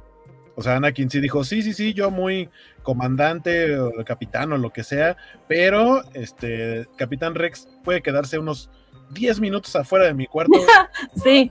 Y, haga ruido, así, haga como que está aplaudiendo. y ya. Nos dice Cuauhtémoc Mayorga, pensé que era solo yo el que vio a la armera muy sospechosa en este capítulo, pero veo que fue algo que sí pasó. Al menos eso fue lo que intentaron eh, exponer. O sea, algunos sí lo cachamos, otros no. Como dice Hueco, a lo mejor nada más es por despistar y a la mera hora no pasa nada, pero según yo sí tuvo esa intención. ¿Qué tal que eh, al final termina siendo como una especie de John Wick o algo así, la armera y salva a todos? También sería algo muy chido. Eh, se vio muy chida en el episodio, eh, hace dos episodios cuando están ahí. Traiciones en el Mandaloriano. ¿Acaso copiaron a la covacha? Nos dice Alberto Palomo y acá Skywaco dice, la armera es covacha porque traiciona como vale. No, no lo sabemos todavía, no lo sabemos, no lo sabemos. Pero hay muchas migajas en ese rastro. También nosotros queremos ver migajas donde no las hay. Que también a veces nuestra mente va a querer ir más allá. Pero a veces sí que es verdad que cuando el río suena es que agua lleva. Es otro gran refrán. Sí, sí. A Paz Bisla le dieron paz, nos dice Alberto Palomo. Eh, y nos dice, Paz Bisla murió por la patria. Y dice que con puras imágenes va a explicar su opinión de él. Y pone muchos huevitos. Entonces, Porque le echó al asunto. Nos dice eh, yo soy Yoshi. Tan podía aplicar la de Maze Windu y cortar cabezas. Sí, sí, eh, yo estoy completamente de acuerdo con Waco. Si es así de, a ver, ya lo tienes, ya eres la legítima dueña y nada más abres un boquete ahí. Eh, decirle cosas bonitas a una mujer no es necesariamente cosas amorosas, nos dice Alberto Palomo. Pero, pero para lo seco y parco que es Din eso básicamente fue componerle una canción. Seco y parco. Hasta que conoció a Grogu. Ser más amoroso. Precisamente aprendió de Grogu. Ah, algo que creo que no mencionamos. Me gustó mucho cómo cuando están peleando las dos facciones mandalorianas y así de alguien se va a meter, nadie de los clanes se puede meter y llega Grogu y no, y lo separa. Así es. Lo tuvimos que repetir Andrea y yo porque nos encantó. Y, justo un, o sea, Bo le dice, oye, qué bien le has enseñado a tu aprendiz y dice, eso no lo aprendió de mí. Y yo, ay, qué bonito. Sí, sí, es una palabrita, ¿eh? No. Sí, que, como dice eh, Waco, eh, Grogu es más un distractor, pero ah, las cosas que hace son hermosas. ha sido de verdad eh, magnífico todo este, toda esta temporada ternurita, como dicen. eh, Moff Gideon sigue siendo un personaje lleno de arrogancia, eres de superioridad. Ojalá lo sigan trabajando así de bien, nos dice Chiche Palomo. Y estoy totalmente de acuerdo contigo. A mí me encantó, yo estaba admirando muchísimo cuando dice, eh, pues todas las culturas tienen algo bueno y pues eh, ustedes es el Beskar, ¿no? Y por eso ahora tengo estas armaduras y la armadura definitiva porque me tiene a mí. Sí, porque me tiene a mí yo, wow. Pero, no, no, no, pero no, pero no habla de la armadura en sí, sino que dice, esta es la nueva generación de Dark Troopers, que los Dark Troopers son los que vimos eh, al final de la primera temporada cuando llega Luke y mm. básicamente los deshace a todos sí. y, los salva. Y dice, esto es la nueva generación de Dark Troopers y la mejora, o sea, la, la mejora principal que les hice es que ahora me tienen a mí adentro. Entonces los Dark Troopers son justamente el que ya no son eh, droides, ahora ya es él en su, armadura. Claro, yo entendí que eran clones de él. ¿De él? Oh, no sé. Es que llega un momento cuando va caminando, hay como clones, hay como burbujitas así como. Pero eso no es un experimento fallido, ¿no? Ojo, ojo, que yo me veo capaz a Moff Gideon de verse clonado a sí mismo porque se tienen muy alta estima y hacer clon de sí mismo para que sean sus guardias. Pues, yo no podría, podría tener sentido, pero creo que sería avanzar demasiado rápido en la parte de la clonación, porque se supone que el secreto, el mm. secreto se los quedaron los caminoanos, que eso es algo de lo que está pasando en The Bad Batch mucho tiempo antes, y es lo que se supone el motivo por el cual quieren todavía el Dr. Pershing. En la primera temporada sabemos que quiere, eh, Gideon quiere a Grogu, por, eh, no porque sea de la raza de Yoda y no haya nadie más así, sino porque probablemente por eh, eh, su especie le pueda ayudar con sus investigaciones en cuanto a mm. clonación. Pershing lo hace por un motivo bueno, entre comillas, ¿no? Por la medicina y demás, pero la, la razón de Moff Gideon es porque están investigando la clonación, que la teoría o hacia dónde va, de acuerdo a que algo, algo que también es de Legends, es que el emperador que vimos en las secuelas no es que haya sobrevivido como tal, sino que es un cuerpo clonado con la mente del emperador original. En teoría es hacia donde va todo eso, toda la historia de la clonación. No han podido todavía descifrar lo que podían hacer los caminoanos, pero están en ese camino. Sí, porque la idea es que eh, se cree que la especie de Grogu, de la que sabemos muy, muy poquito, porque solamente hemos visto tres, eh, todos todos sus integrantes son eh, usuarios de la fuerza y Grogu en especial por tener tan corta edad y manejarla tanto, eh, ser tan sensible, eh, que su nivel de midicloriano sea muy, muy alto. Entonces, justo como les interesa hacer un cuerpo chido para el emperador, eh, es que les interesa ese activo. Pero a mí me gustaría que así fuera, que sí se siguieran, por eso como dice Hueco, creo que van para allá. Pero hasta este momento no. Además de que otro pero que le encuentro a tu teoría que sí estaría chida, es que creo que a pesar de que Moff Gideon sí es, eh, eh, sí maneja un sector, sí es el líder de un sector, todavía no tiene como que el poder suficiente como para decir, ay, yo voy a, a dirigir esta etapa de la clonación a lo que yo quiero. No, sí creo que sí está en un nivel más abajo. Sí, Pero incluso, bueno. incluso en la reunión lo que está haciendo es pedir recursos. Dice, ah, necesito bombarderos, eh, unos interceptores, y, o sea, está pero pidiendo permisos militares. todavía. Claro, pero pide recursos militares. Yo creo que Moff Gideon eh, juega sus cartas en otro nivel, hace cosas a espaldas de otra gente. No, no es trigo limpio. Uh -huh. Sí, pero justo eh, tiene que pedir recursos porque no tiene poder total. Entonces, claro, pero militar, yo- bueno, igualmente O tiene iremos- recursos para parecer que no tiene poder total y no. Oh. me encantaría eso, Claro. Biscuchan, pero te quejas de lo que vemos de la armera y tú Claro. I- Igualmente, creo que perso- la elección de, de Giancarlo Esposito para hacer a Moff Gideon creo que es de las mejores elecciones que han podido porque Sí. es verdad que es una persona que como la forma de hablar, la voz que tiene es de tan arrogante, o sea, Y la hablas cara. Y, y no te grita, no te tal, pero es como eres un pedante de mierda, o sea, eh, una, una forma de hablar tan superior hacia los demás eh, me parece increíble, o sea, creo que los mejores casting ever del, del mundo. Y encima conseguimos des- eh, de- desvincularlo totalmente de su actuación en, Breaking Bad. en Breaking Bad, que simplemente cuando es- este señor aparecía antes siempre pensábamos en los pollos. Ahora yo ya cuando le veo ya no pienso en pollos. Pues sí, de acuerdo, a mí también me gusta muchísimo eh, su, su interpretación. Yo sí estaba babeando por cómo estaba, como todo lo que estaba diciendo, es que es así de, híjole, eres tan maldito. Sí, Y luego por eso dicen lo que dicen de mí. Pero bueno, A grandes dice- rasgos, Van acaba de decir que Moff Gideon le, le la vuelve mala persona. Sí. Porque es, porque es un maldito, o sea, Porque es un maldito. increíble. O sea, Ella las ¿eh? relaciones, ¿eh? Ven y arrímame el Vescar.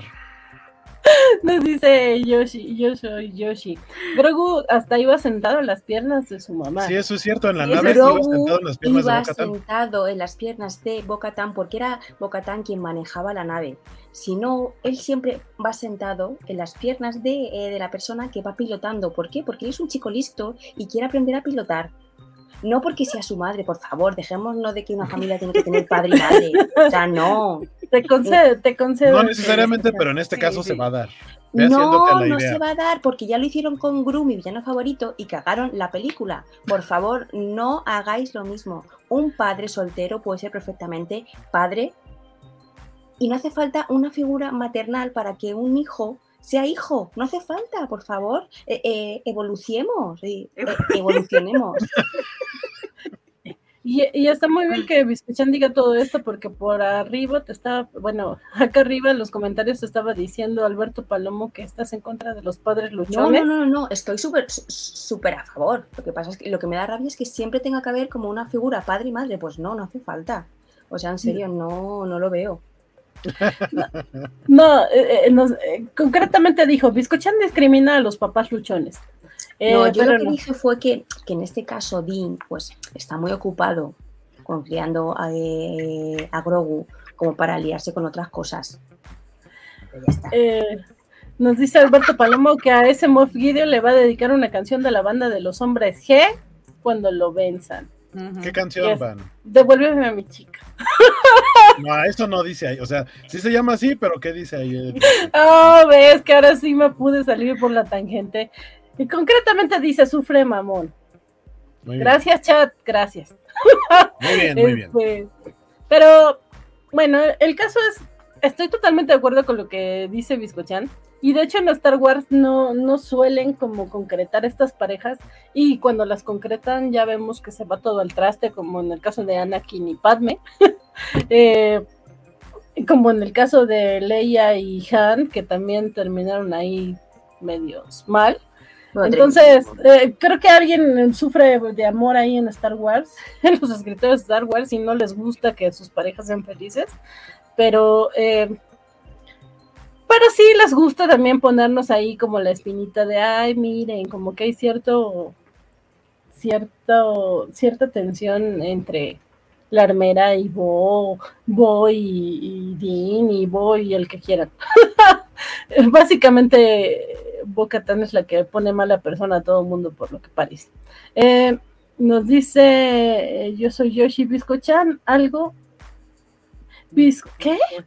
¿Bizcocho algo? Bizcocho, no, bizcocho, digo Biscochan. Ah, claro, es que tengo aquí una raya en mi pantalla que no me deja. Sí, yo le dejo que sea feliz, pero si, si él quiere a la armera, yo le voy a dejar.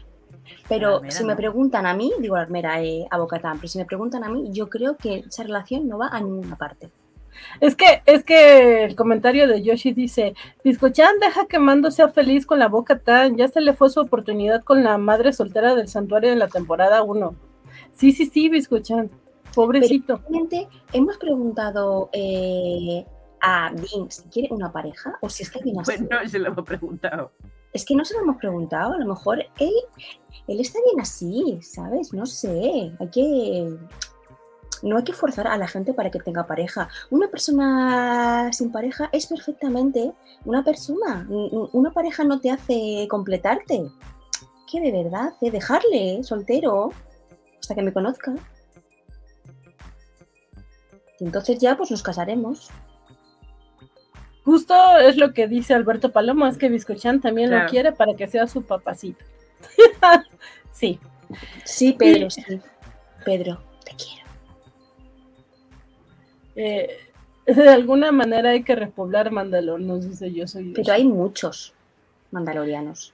Que, que, hablamos poquito de los que estaban ahí en, en, Mandalor, pero a mí me dieron mucha pena. Sí se ven como, ay, pobrecitos. Sí cuando les dicen, traen comida, es ay. Ay, qué penica me dieron.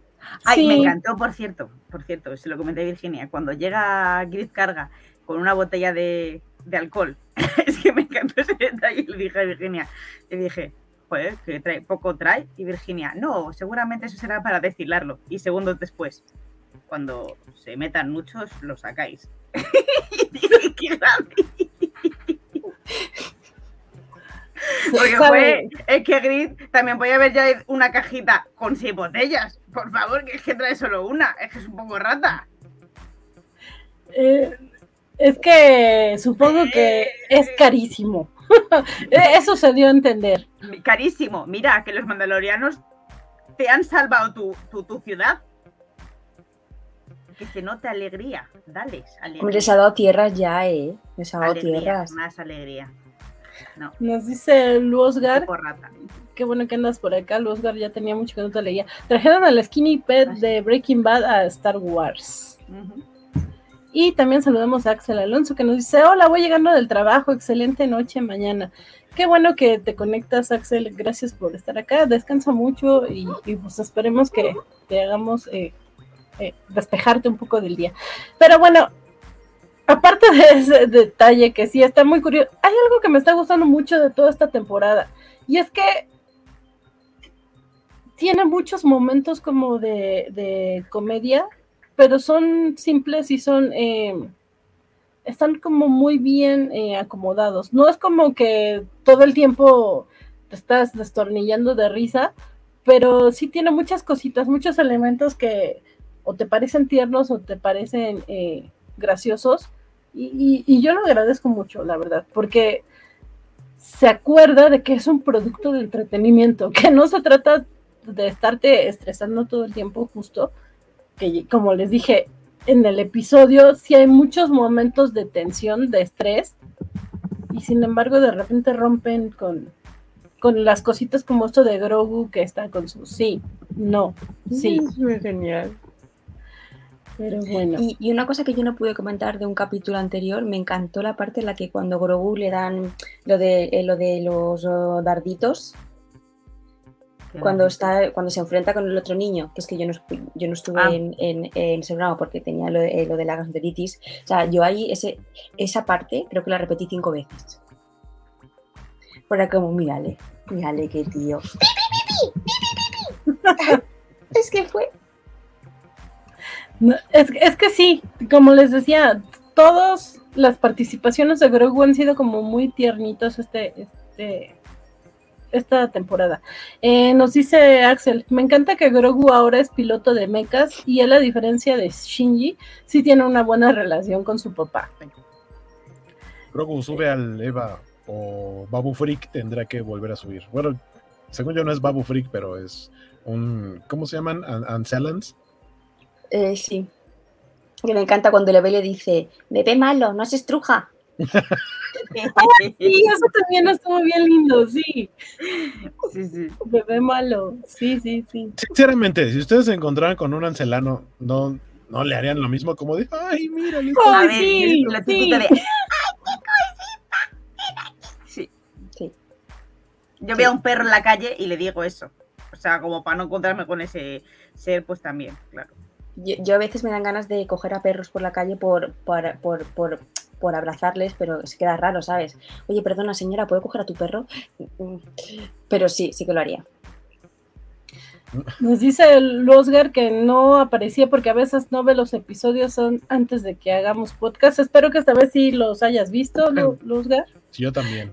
Eh, también eh, saludamos a Omar Adolfo Deep, que nos dice saludos a la Covacha MX y a la gente del chat.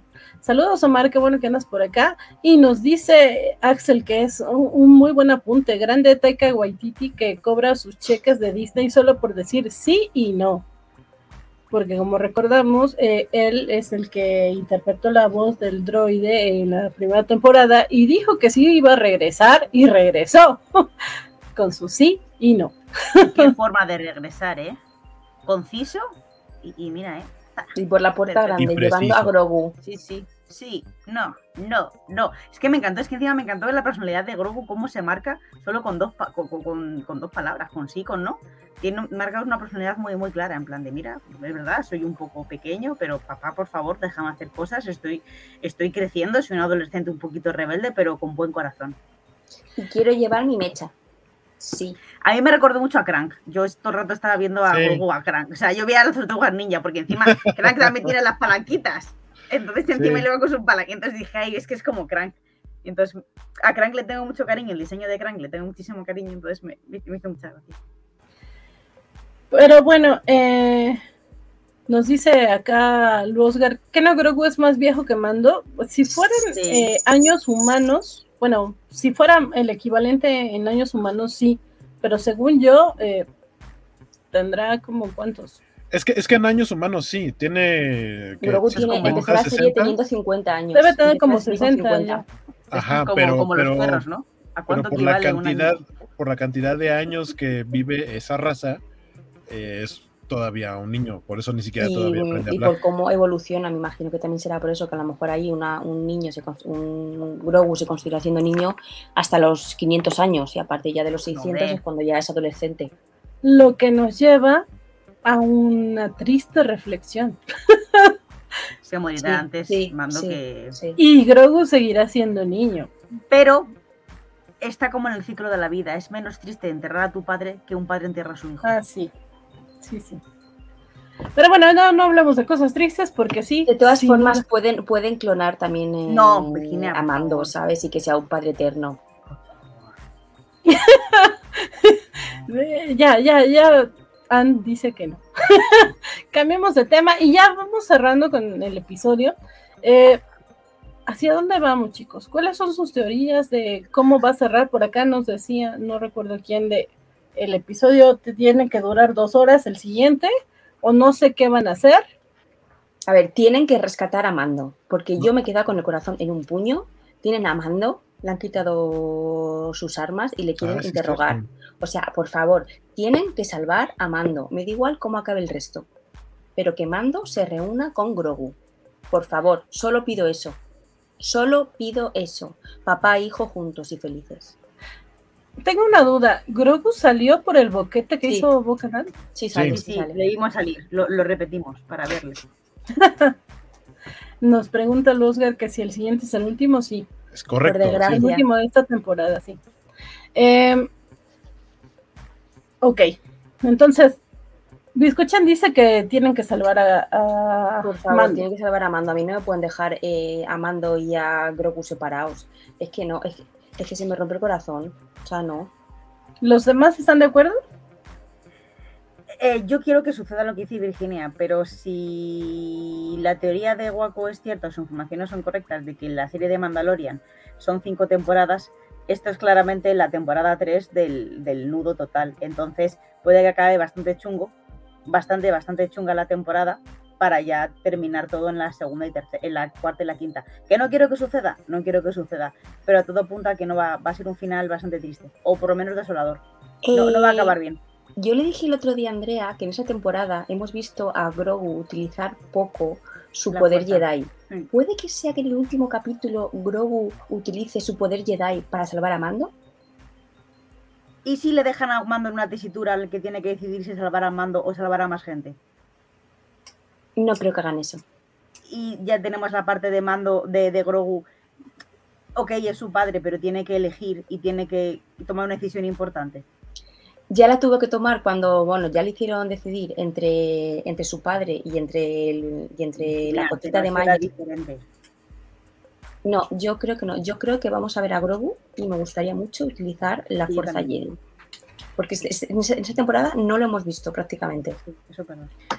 Yo creo que puede pasar eso, Biscochan, aunque le voy más a que sea en, la siguiente temporada, pero sí podría terminar con eso, así como vimos que terminó la 2 con Luke, y es así como de ¡guau! Igual y algo así. Pero Guaco, creo que tú estás un poco desacuerdo con, Es que, es que a mí, o sea, considerando específicamente este episodio y hacia dónde puede ir el cierre de temporada, lo que yo tengo entendido es que eh, John Favreau, que a fin de cuentas es el creador, productor junto con Dave Filoni, pero de, de- de Mandalorian es un poquito más John Favreau. Cuando le han preguntado eh, sobre cuántas temporadas van a ser y demás, y él dice es que o sea, las cosas se hacen cuando te estás divirtiendo. Y dice, y nos estamos pasando muy chido. Es un gran formato de serie de televisión y no necesariamente hacer películas. Eh, y, y dijo, la vamos a seguir haciendo mientras a los fans les guste. No creo que sea, o sea, lo hace para capotear las preguntas. No lo hace porque de verdad digan, "Mm, vamos a seguir haciéndolo hasta que la gente quiera. No creo que vaya a ser así. Pero eh, a- regresando a lo que decía que este episodio junto hacia dónde va el final de temporada, me dan mucho el feeling del final del Imperio Contraataca, que es, la, es, es el, es el jamón del sándwich de la trilogía original de Star Wars. y Mando, eh, Din Djarin, totalmente me está recordando a Han Solo en Carbonita. Yo creo que la esta temporada va a terminar con Mando atrapado. Dijiste jamón de sándwich y me Ay. acordé de- del episodio de Ted Lasso donde dicen, acabas de decir jamón de sándwich y ya me, me di- me dio hambre. Vean Ted Lasso. Pero eh, sí, Eso es lo que yo creo. bueno, eh, yo creo, porque ya saben que a mí me encanta hacerme toda mi historia, todo mi guion y a la mera hora Y que todo vaya a suceder en un episodio. Yo creo que no va a suceder todo en un episodio, pero sí creo que el siguiente episodio eh, vamos a encontrar la traición. O sea, sí creo que va a terminar así como del con el corazón apachurradito. No sé si sea porque descubramos que la armera sí es una traidora o, o pase otra cosa que ni me imagino. Eh, no, yo creo que ya no se va a morir nadie esta temporada, espero que no. Pero yo creo que va a salir el mitosaurio otra vez. O sea, sí siento que a lo mejor van a estar como tratando de salvar a Dean o no sé qué y de repente va a aparecer la bestia y entonces muy- que vaya a votar a, a- a los enemigos y de, de alguna manera Grogu lo pueda controlar como al Rancor, no sé. Eso me gustaría, también lo veo un poco complicado, pero estaría bien para mí. Aunque pasando eso, no entiendo cómo podría después eh, llevar a un desenlace, un desenlace eh, trágico. Eh, eso parecería como muy esperanzador de, ay, miren, ya tenemos el mitosaurio, ahí está, y sí vamos a reconstruir Mandalor. Voy a quedar un poco decepcionada si no vemos que realmente se eh, reconstruya Mandalor en esta temporada, pero no creo que pase. No hay tiempo. Y, y voy a quedar decepcionada porque Sí. O sea, yo sí quería ver eso. que pasar ahí. Yo quería ver eso, pero no. Y creo que la siguiente temporada ya se van a ir por las ramas. O sea, creo que ya nunca vamos a ver a Mandalore en pie. Lo veremos, pero yo creo que en segundo plano. Y tiene sentido porque pues más adelante no lo vemos. No, no sabemos mucho de los mandalorianos en las películas. Entonces sí creo que se va a quedar como en una... Te voy a devolver un poquito la fe. A ver. Ahsoka Tano no ha salido en una sola de las películas de la saga Skywalker y es la Padawan del elegido, que es Anakin Skywalker, probablemente una de las personas más importantes en su vida, tanto desde como inicia como su aprendiz hasta después cuando se convierte en su rival. Y funciona, o sea, cómo lo han construido funciona. Entonces, a mí no, porque, o sea, si piensas en la trilogía de secuelas, es una historia, creo que es mucho más específica incluso que las, la, trilogía original. Eh, la, la trilogía de precuelas sí es muy grande porque sí te muestran la guerra civil galáctica y demás. Eh, pero pero la, trilogía de secuelas es un conflicto un poquito más cerrado porque ya quedan muy poquitos de la resistencia para, para el final y terminan integrándose muchos, ¿no? Incluso decíamos que qué chido que al final aparece el Ghost. Entonces sabemos que por ahí anda alguien de los Rebels todavía para el episodio 9. Entonces hay un chorro de historias y cosas que están pasando alrededor que no nos cuentan en las películas. Las películas nos están contando una historia. Probablemente suena como el hilo principal porque ahí es donde están enfrentando al villano más grande, que en este caso es el emperador y también lo fue en la trilogía original y lo terminó siendo en la trilogía de precuelas. ¿no? Eh, en- entiendo muy bien lo que dices y sí, eh, también por acá Vale García, García dice, eh, lo seguirás viendo en tu corazón y luego nos dice, eh, En tu corazón. la, galaxia, la galaxia es demasiado grande, que no salga algo en las películas no tiene nada que ver. Y sí, estoy de acuerdo con ambos. Sin embargo, eh, creo que es un caso diferente al de Ahsoka y al de los Rebels. Porque, bueno, como dices, de los Rebels sí se hace mención, aunque sea pequeña. eh, se habla de la ge- general Syndulla en, en Rebels, eh, digo en Rogue One. Pero la sociedad mandaloriana sí se nota como muy importante, o sea, sí son aguerridos, sí son alguien que le estorba mucho al imperio, sí son alguien que tiene eh, eh, un valor activo para el imperio. No creo que puedan simplemente decir, ah, pues nos retiramos a una vida pacífica. O sea, me, me suena a que si realmente fueran de nuevo eh, una sociedad totalmente reconstruida, sí le meterían muchísimo ruido y, y por eso creo que no los vamos a ver eh, levantarse. Ojalá que sí, pero pues ya veremos, ya veremos qué es lo que pasa. Yo, yo creo que Eh, sí lo vamos a ver. Eh, nos dice por acá eh, Losgar, yo digo que lo separan y lo resuelven en otra serie otra vez. Eso estaría muy feo, pero Sí. puede pasar. Ya nos lo hicieron una vez y, y- y algo bien importante podría pasar. Aunque no, no dijeron nada de un Boba Fett 2. Eh, eh, Yo creo que Boba Fett se puede integrar a, ahora ya a la, a la onda de los mandalorianos. Porque él no deja de ser uno, de cierta manera. ¿no? Había rumores de que podría salir en esta. ya se va a acabar. Si sale, tiene que salir a fuerza en la siguiente. Así que no sé, no tampoco creo. que Boba pueda hacer como gran cosa. eh, Montado en el episodio. jamonetti así en el espacio. Eh, nos dice eh, yo, soy, yo soy Yoshi. Plot twist de Mandalorian es igual al Mandaloriano es Grogu.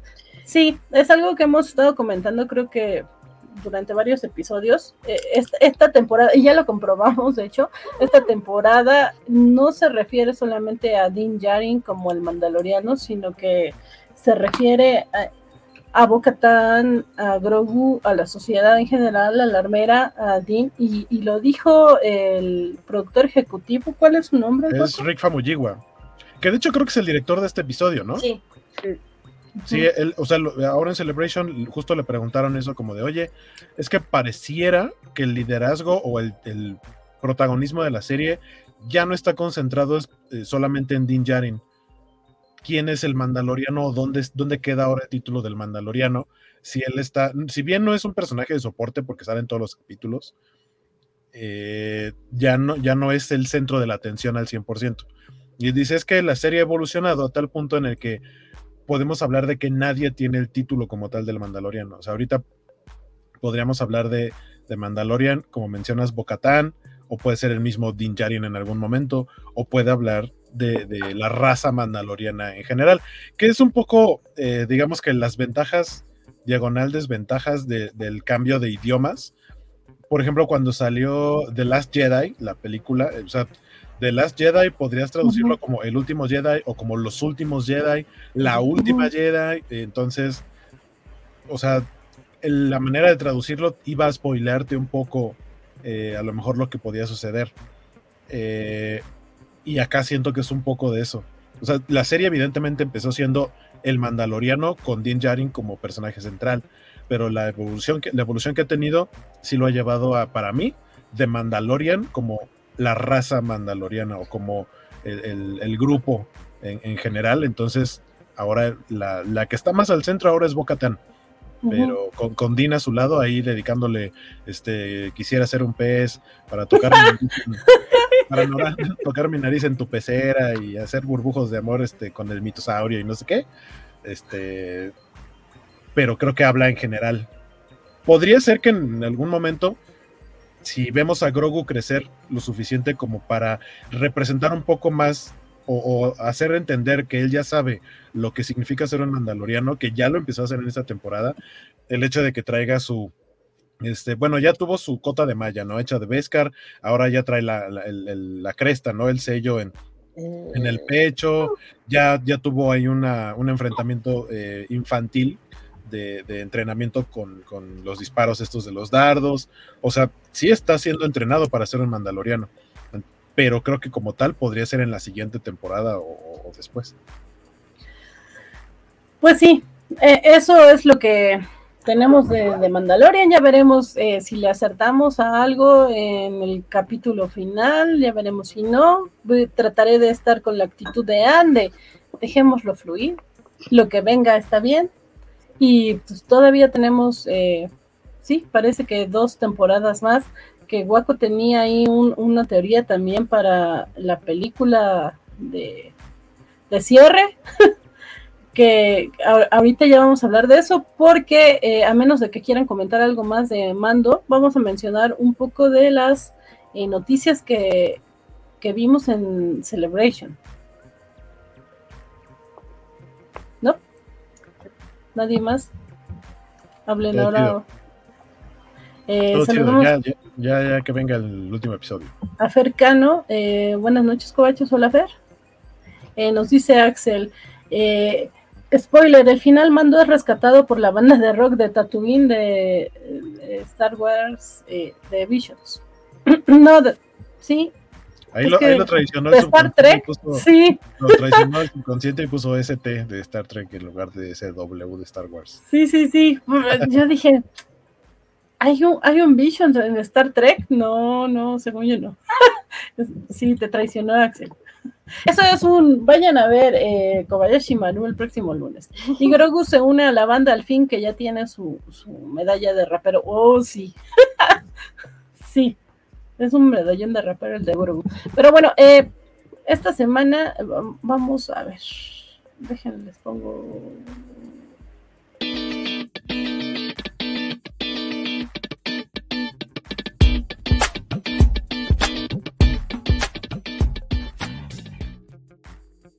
Eh, esta semana, bueno, este fin de semana eh, pasado fue el Star Wars Celebration y dieron muchísimas noticias de lo que nos espera en el futuro de Star Wars.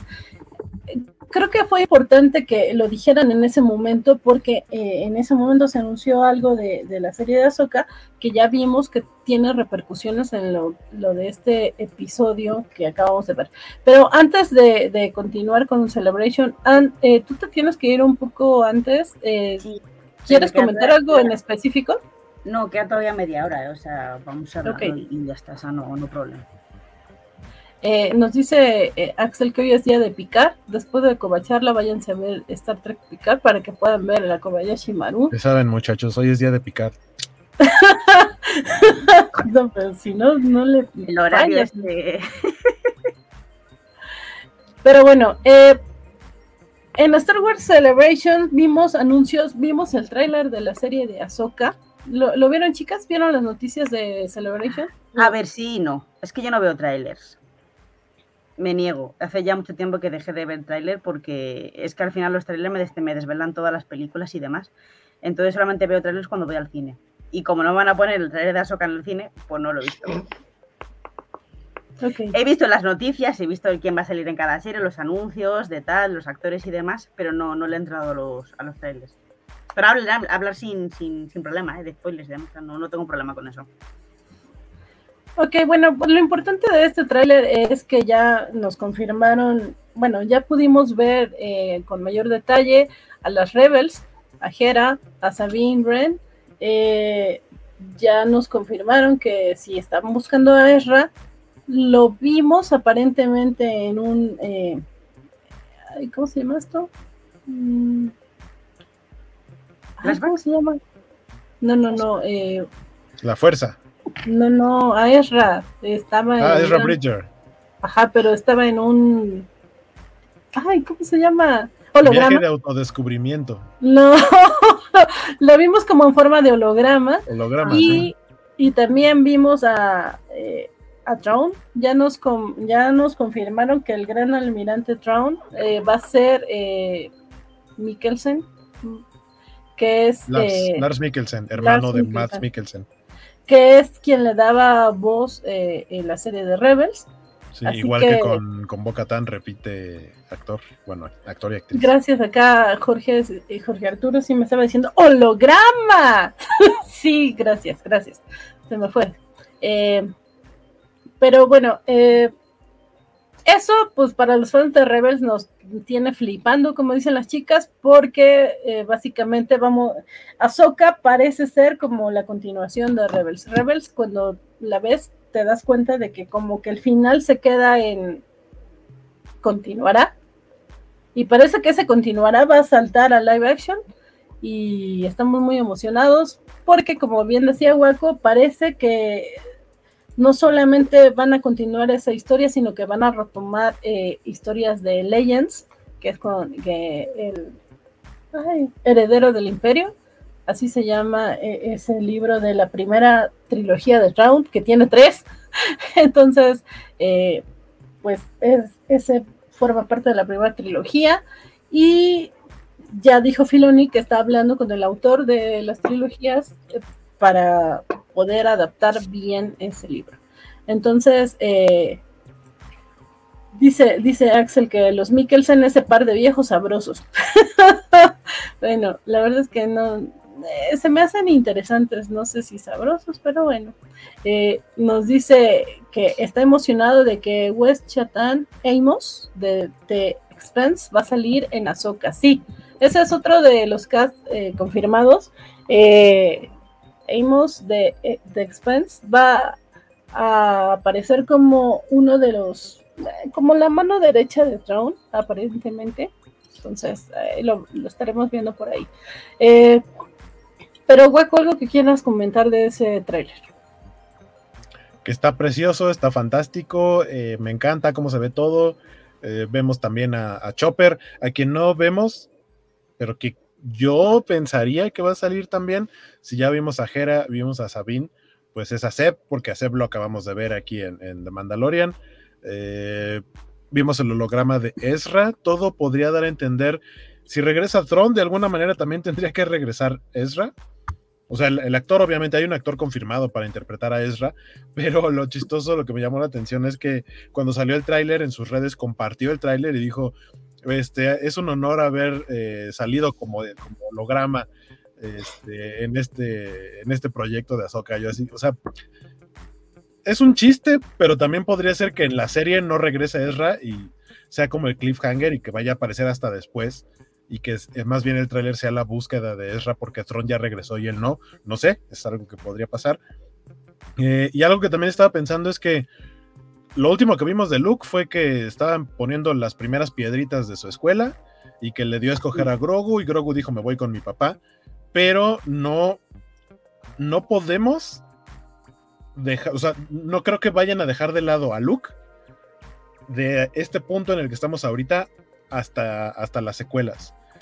Algo más van a contar con Luke, a lo mejor no, o, más bien creo, obviamente no como personaje principal, porque Luke ya fue el personaje principal en la trilogía eh, original, pero sí como parte de, algo, ¿no? O sea, insisto, de, la parte de, cómo intentó crear una nueva escuela eh, Jedi y fracasó, que, sea algo más grande que solamente la escenita que vimos eh, en las secuelas de que más bien sintió miedo de que se le fuera ir al lado oscuro su sobrino y demás.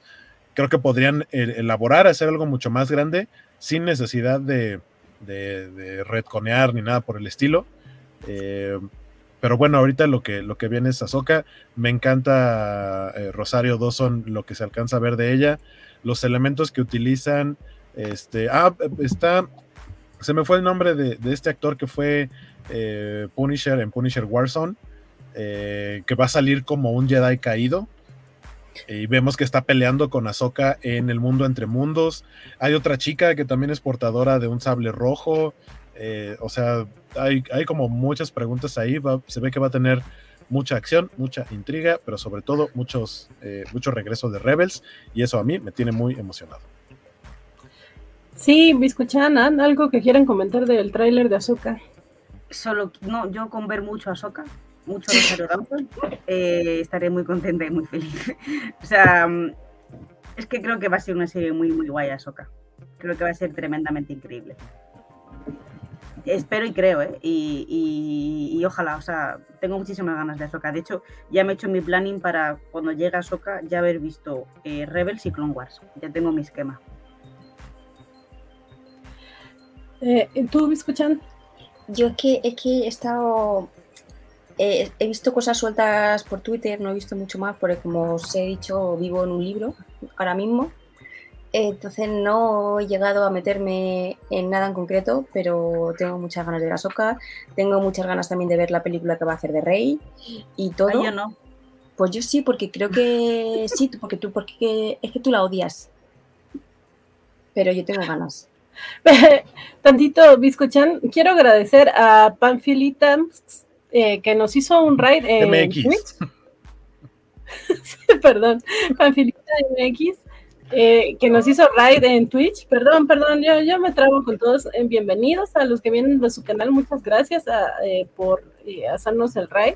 Ojalá que les guste. Estamos hablando de las impresiones que nos dieron las noticias de Celebration, Star Wars Celebration de este fin de semana. que aparte fue en Europa, entonces, este, o sea, yo el tráiler de Azoka lo vi en cuanto me desperté, no sabía qué estaba pasando, dije, ¿qué rayos? ¿Por qué nadie me avisó? Todo era en horarios eh, muy, muy, muy temprano para nosotros en México. Este, y, y, aparte, una de las noticias de Celebration fue el anuncio de la siguiente, que no la hacen anual, la siguiente va a ser hasta 2025, pero va a ser ni más ni menos que en Japón. Así que eso va a estar un poco más complicado. Así que habrá que empezar a ahorrar para ir a Japón. Sí, el líder supremo Vale García también eh, agradece a Panfis. Uh, esa Panfis, muchas gracias. Sí, muchas gracias, Panfis. Muchas gracias. Eh, a, la, gente de Twitch, vayan y, denle follow, chequen su contenido, Panfilita MX.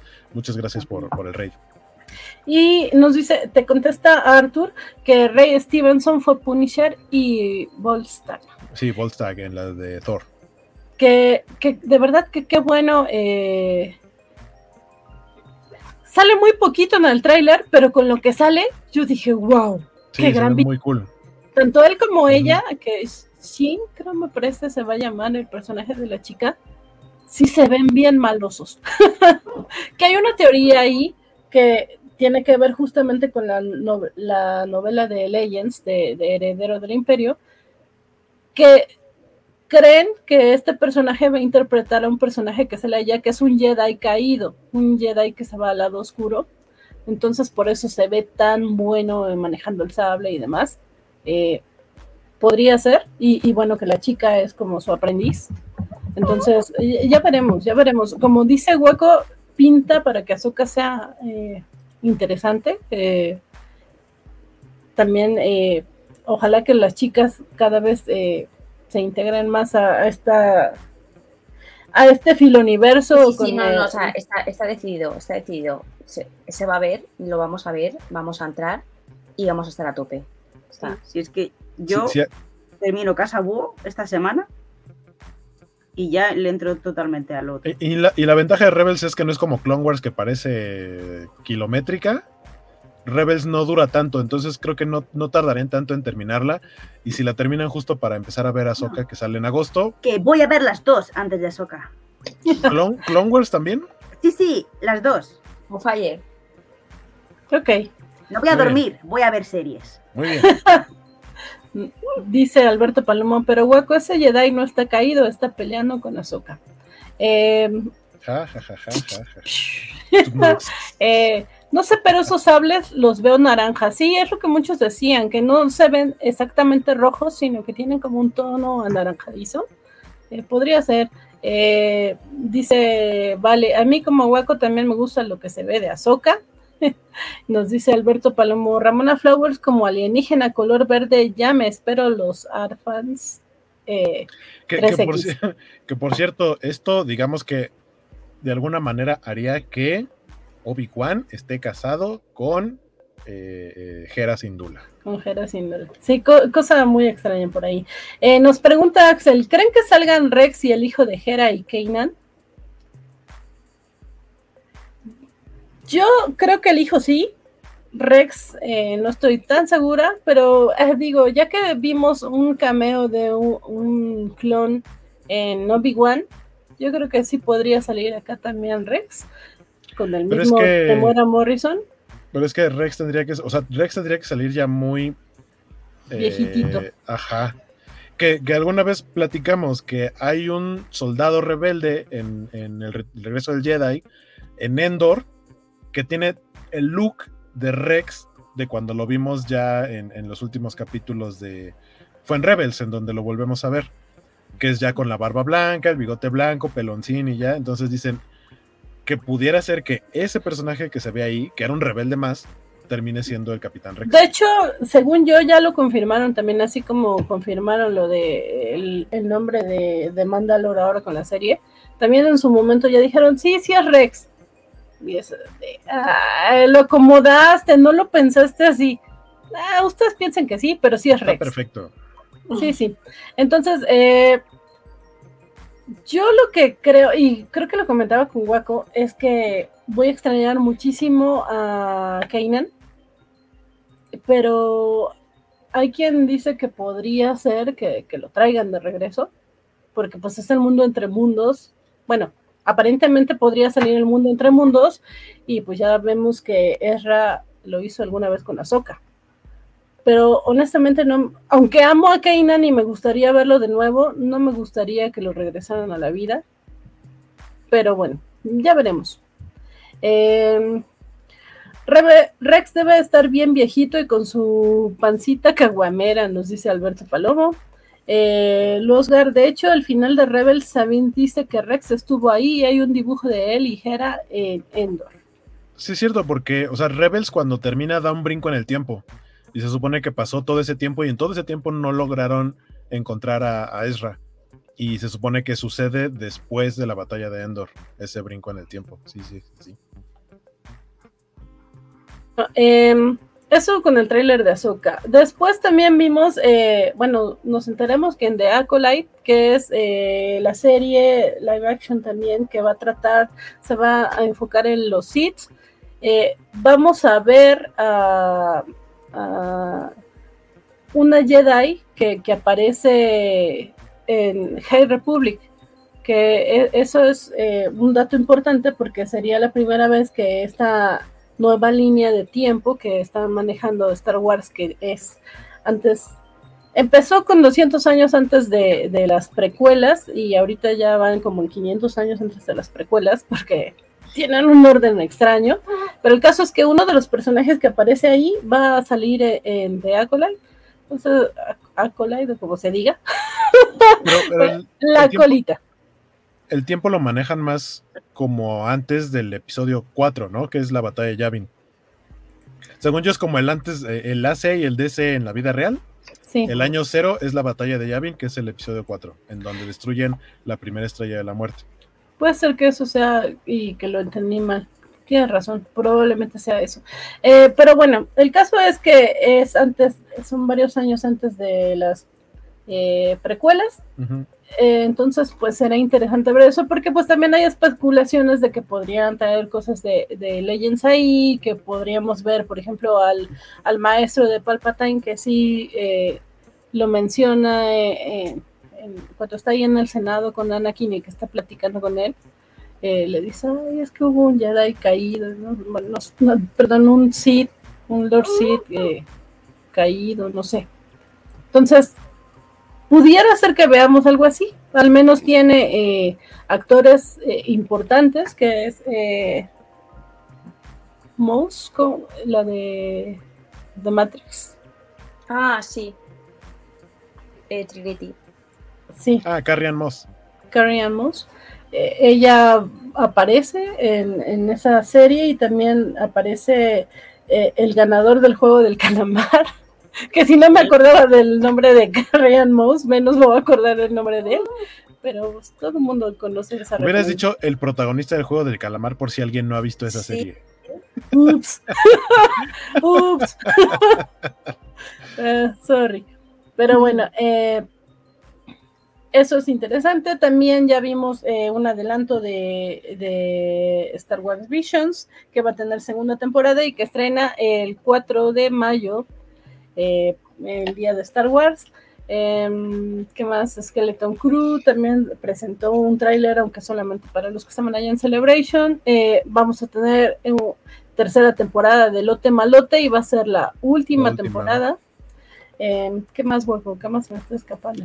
Eh, salió el tráiler final del juego Jedi Survivor que sale ya pues, en unos días. ya, salen, ya, ya, en, ya es este mes, ya en unas semanas sale. Este, este, ese fin de semana no me busquen, no me llamen, no, no estoy para nadie. Uh, guaco. no me miras, no me miras. No me, no me, no. Es que creo que coincide el Jedi con el Zelda. El tiempo. Poquito, no, Zelda sale el 12 de mayo, Fallen Order sale el 28 de abril. Mo Eh, no, no, no, no, no, Fallen Order no me voy a tardar tanto tiempo en acabarlo. Zelda, Zelda me toma más tiempo, los juegos de Zelda me toman más tiempo. Fallen Order es como una película muy larga, no me voy a tomar tanto tiempo en acabar. Okay, Sí, llegaré sin bronca a jugar Zelda, no, te preocupes.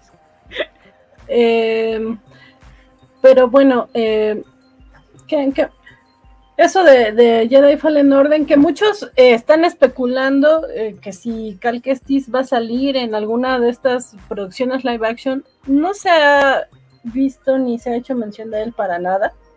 Algunos dicen que tal vez sea que en este segundo videojuego del que es protagonista termine muerto. La verdad es que no sabemos. Yo creo que las respuestas las vamos a ver justamente una vez que el juego salga. Ya veremos si hay posibilidad o no de que aparezca por ahí. ¿Les gustaría, de, eh, Anne Guaco, que salga? A mí, me, a mí me parecería, o sea, sí me parecería muy cool. Me gusta mucho Cal Kestis como personaje.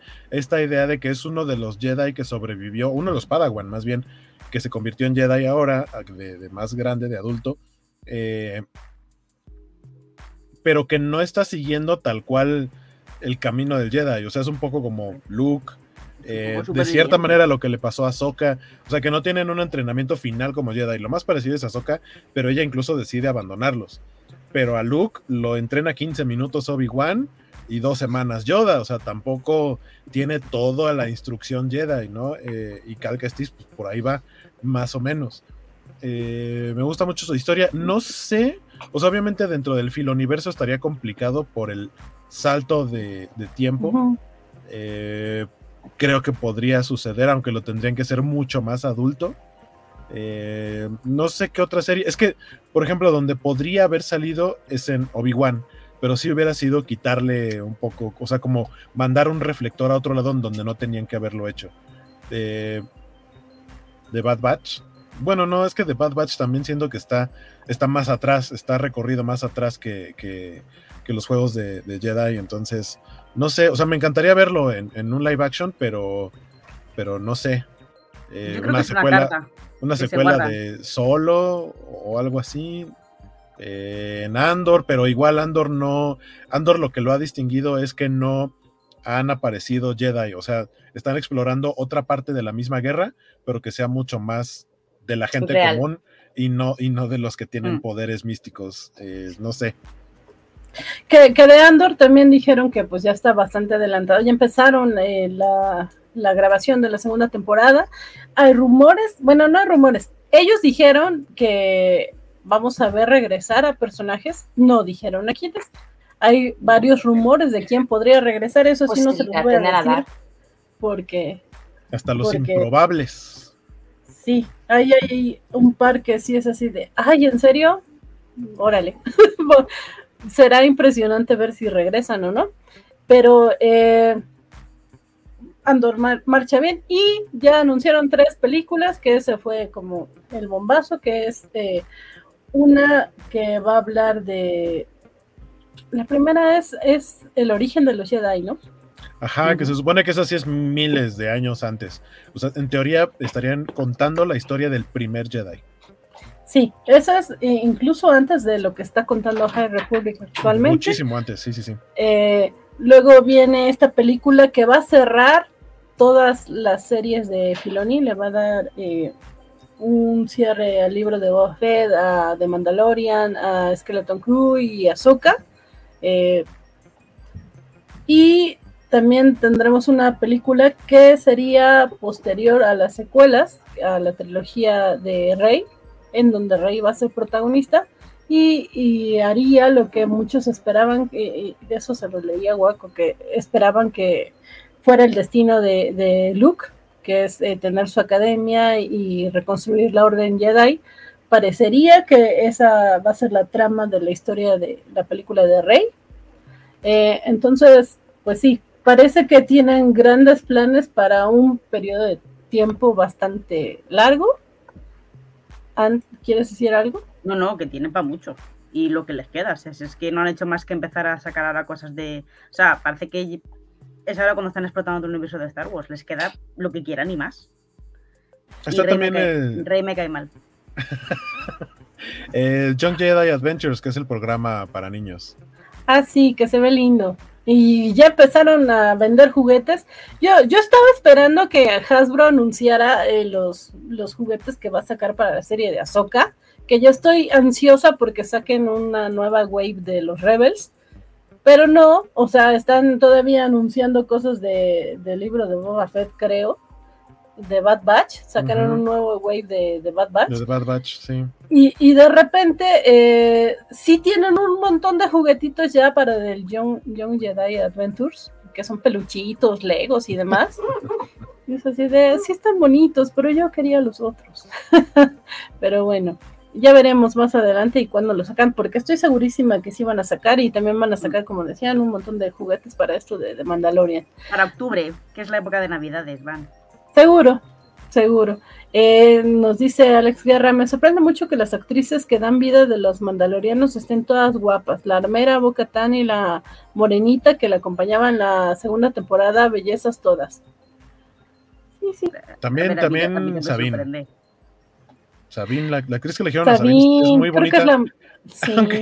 Aunque, ahí sabemos que a Jorge, ya Jorge nada le parece, no solo de Star Wars en general, dijo, pero ¿por qué Sabine no es morena? En la serie era morena y, y esta actriz está muy pálida.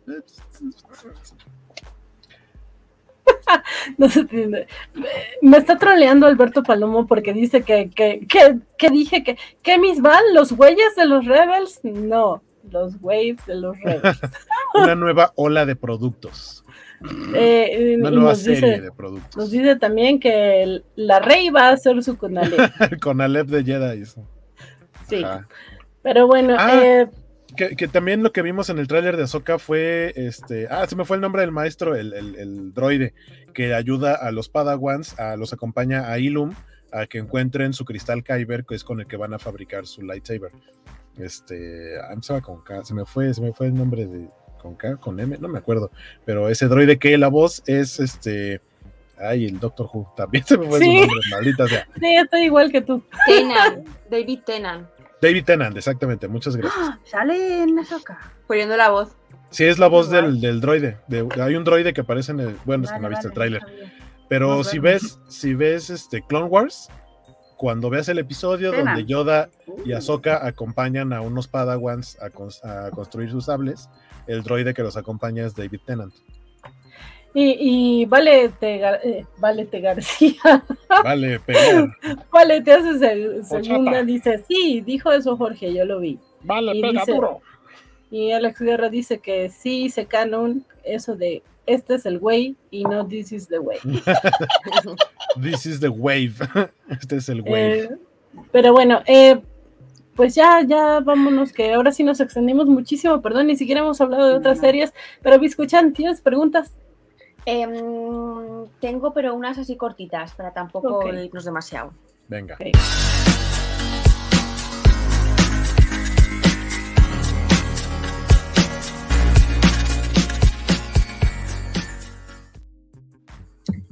Em, en este capítulo vemos que hay dos mandalorianos jugando como al ajedrez, ¿vale?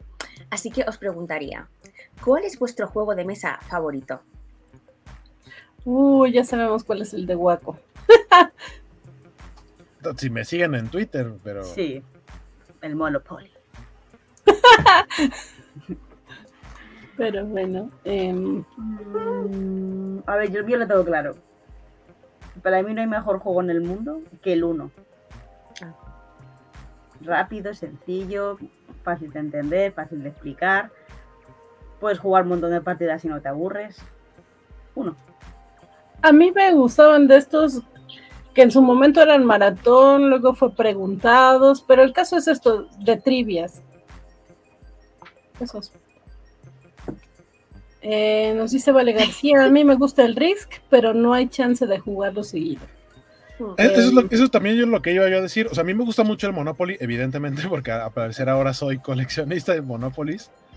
Pero realmente, o sea, mi afición por el Monopoly de, de coleccionarlos es más porque encuentro algunos que tienen algún cambio, algún plot twist, alguna jiribilla que los hacen muy interesantes y no que solo sea el mismo juego con una imagen diferente.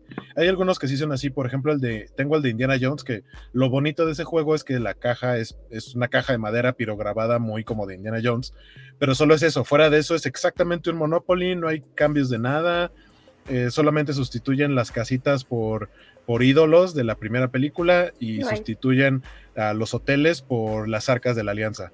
Y base, pero es lo único, no tiene reglas especiales. Pero todos los demás sí tienen reglas especiales diferentes. El, el Monopoly Gamer es precioso, es como jugar. Hay una versión de Mario Kart y hay una versión de solamente los personajes de Mario sin los carritos. Pero, pero en lugar de tener dos dados normales, tienes un dado normal de seis caras y el otro es un dado de habilidades especiales como si le pegaras a un cubito. Ah, el, Super Mario. Ajá, y te aparece un caparazón verde, te aparece un caparazón azul, te aparece un rayo, o sea, eh, eh, ese tipo de cositas es lo que es lo que me gusta. Ah, sí, yo eh, compararía eso. Pero de, pero de acuerdo con, con Vale, el Risk también es otro de los juegos de los que podría decir tengo una mini colección porque tengo el de Transformers, no tengo el clásico, curiosamente, tengo el de Transformers, el del Señor de los Anillos y el de Game of Thrones, que es una joya porque el de Game of Thrones es a dos tableros y es hasta para siete jugadores. Mm. Joder, pues eso sí que te eternizas, o puedes estar demasiado tiempo jugando. Sí, sí, sí. Que eh, yo no lo he visto porque no lo he querido buscar porque no tengo para comprarlo por ahora, pero sé que hay un Monopoly especial, eh, edición especial de Peanuts que sé que voy a amar, así que sí. Por eso mejor ni lo busco. Pero por ahí, hay un montón. Por ahí anda. Y bueno, eh, es juego de mesa, pero yo no lo cuento como juego de mesa porque básicamente juego en mi imaginación, que es Dungeons and Dragons. Como no necesitas exactamente tablero, basta con que tengas un buen narrador y, y unos dados Entonces, sí, soy fan de Dungeons. Pero, Biscochan, ¿cuál es el tuyo? Eh, a ver, yo tengo varios. A mí me gusta mucho jugar eh, al Scattergories. Me parece un juego maravilloso, donde casi siempre suelo ganar yo, porque tengo mucha imaginación y mucha inventiva, y porque esto. Y porque como es mío, pues todo vale. Eh, entonces, Es que básicamente es por eso. Los categories me gusta mucho y luego también eh, me gusta mucho jugar a, a- a uno, evidentemente, y la versión como más chabacanera de uno es culo. Pero que Culo, ¿Culo? Culo, culo. culo es un juego muy guay. En reversa. mm. Salto. mm. Que está Eh, Toma cuatro. pa, pa, A ver. ¡No! No, no, no. es- a ver, uno se juega con barajas normales, con la baraja de cartas de española. uno. Y Culo no se juega queremos con la saber baraja con- normal. Sí, no. No, no, no, no. Vamos a explicar cómo se juega culo porque es que es muy ok, divertido. No, no hoy, que nos extendemos mucho. No, no, pero culo- es un el juego muy bueno. El biculo, el viceculo, presidente y vicepresidente vicepresi. del juego. Es muy divertido. O sea, culos en- es lo que yo he jugado en verano, durante todos los veranos. Culo es un juego de, de- de piscina para jugar a tope. No, no, no me cambiaron la idea que se hizo en mi cabeza, chicas. Me gusta Pero- mucho culo, eh, es categories y también me gusta mucho mm, el Cluedo. Aunque el Cluedo nunca lo puedo jugar porque somos muchos o somos pocos y no se puede. El- el- ese, ese que dices es el, el club, el, el quién es el asesino, ¿no? Sí, Cluedo, de toda la vida el señor, Cluedo. Cluedo. Es que acá Claro, solo es es que lo más españolizado, Virginia. Sí, es- sí, sí. es- que así se llama la aplicación porque mm, supongo que a lo mejor Ann lo ha visto, existe la versión para Nintendo Switch. del- Entonces, de Cluedo. sí, claro, y Claro. tienes Sí. y, y tienes como varios tableros, puedes elegir eh, uno de Sherlock Holmes, uno de un yate, uno de un 3 como asesinato en el Expreso del Oriente, este, hay uno de como mon- tipo monstruos de la Universal o de vampiros, no sé.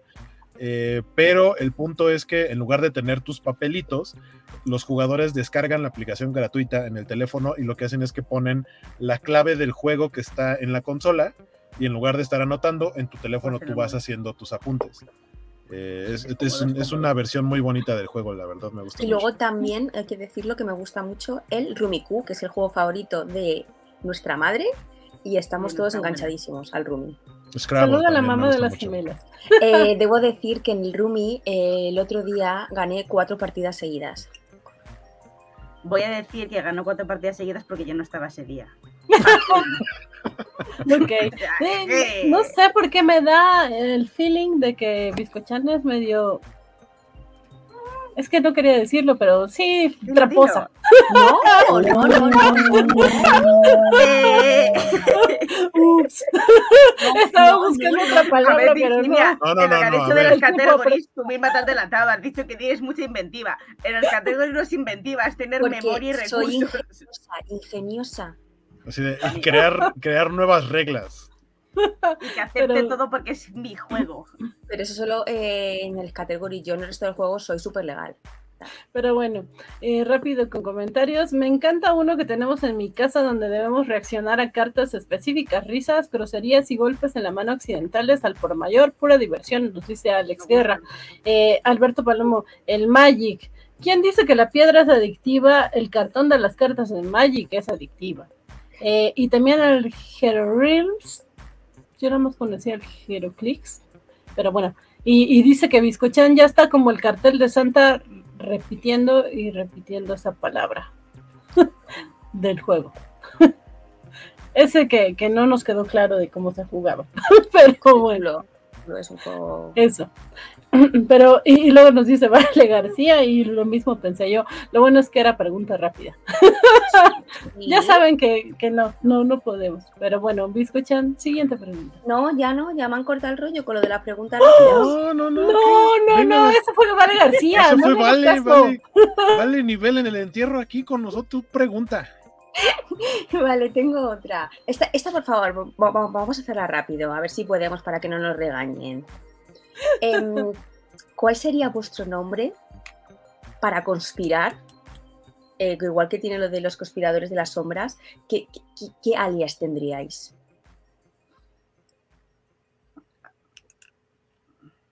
El mío está muy fácil, los guaconspiradores. ¿Tú llamarías así a, él, a ti mismo? Sí. No, serías un guaconspirador uno, guaconspirador Ajá. uno. Ay, no sé, yo, ya saben que yo no tengo imaginación, entonces yo sería algo así como sombra uno. El- Los de Van serían van y vienen. Me quedo con eso, claro. Sí, van, vienen Van y nunca, sospechosas. y nunca se detienen.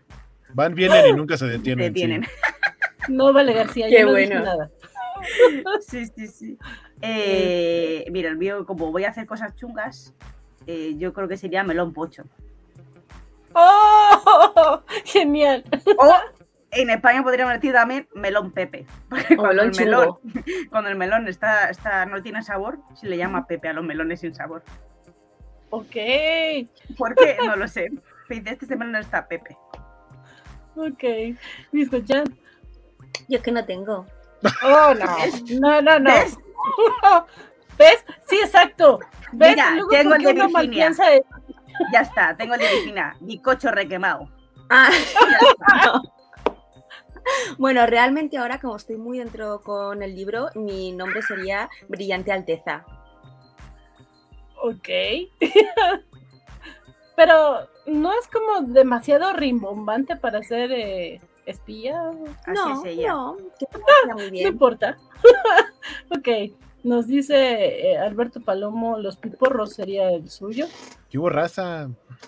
Y nos dice Alex Guerra, Ann y los melondramáticos. Me lo copio. Muy bien, Alex Guerra. Meloncopio. Me lo copio. Ok. Eh, ya son todas. Eh, ¿Biscochano Sí, tienes más? Sí, sí, ya, ya son todas, porque hoy eran, hoy eran cortas. Ok. Eh, pues a menos de que quieran platicar algo más de Celebration. Yo ya, Entonces- yo, si eso, me despido y seguís practicando vosotros. Ok. Eh, vale, Sí. rápidamente. Ya sola. Sí, es que me tengo que ir ya, es que ya, ya me tengo que ir. Eh, estoy viendo Casa Búho, gran serie. Estoy esperando a Sofi para que me diga si la ha visto o no la ha visto, yo terminarla y poder comentar con Sofi. Y si alguien quiere y la comenta, hago un programa corto de Casa Búho porque es una seriaza increíblemente chula. Cuando termine Casa Búho, que ya esta semana termino, empiezo con todo Clone Wars, Rebels y demás. Y no tendré vida. Y, y nada, redes sociales, señorita Melón, que se muere de ilusión. Eh, voy a formar un grupo de música también. Me ha gustado lo de los melón dramáticos como grupo de música. Eh, así que nada, un gusto estar con vosotros y, y besitos y me voy rápidamente a prepararme que tengo que trabajar ahora. A Muchas gracias, hasta Ann. luego. Que te vaya muy bien. Van, Bye. recupérate, hasta luego.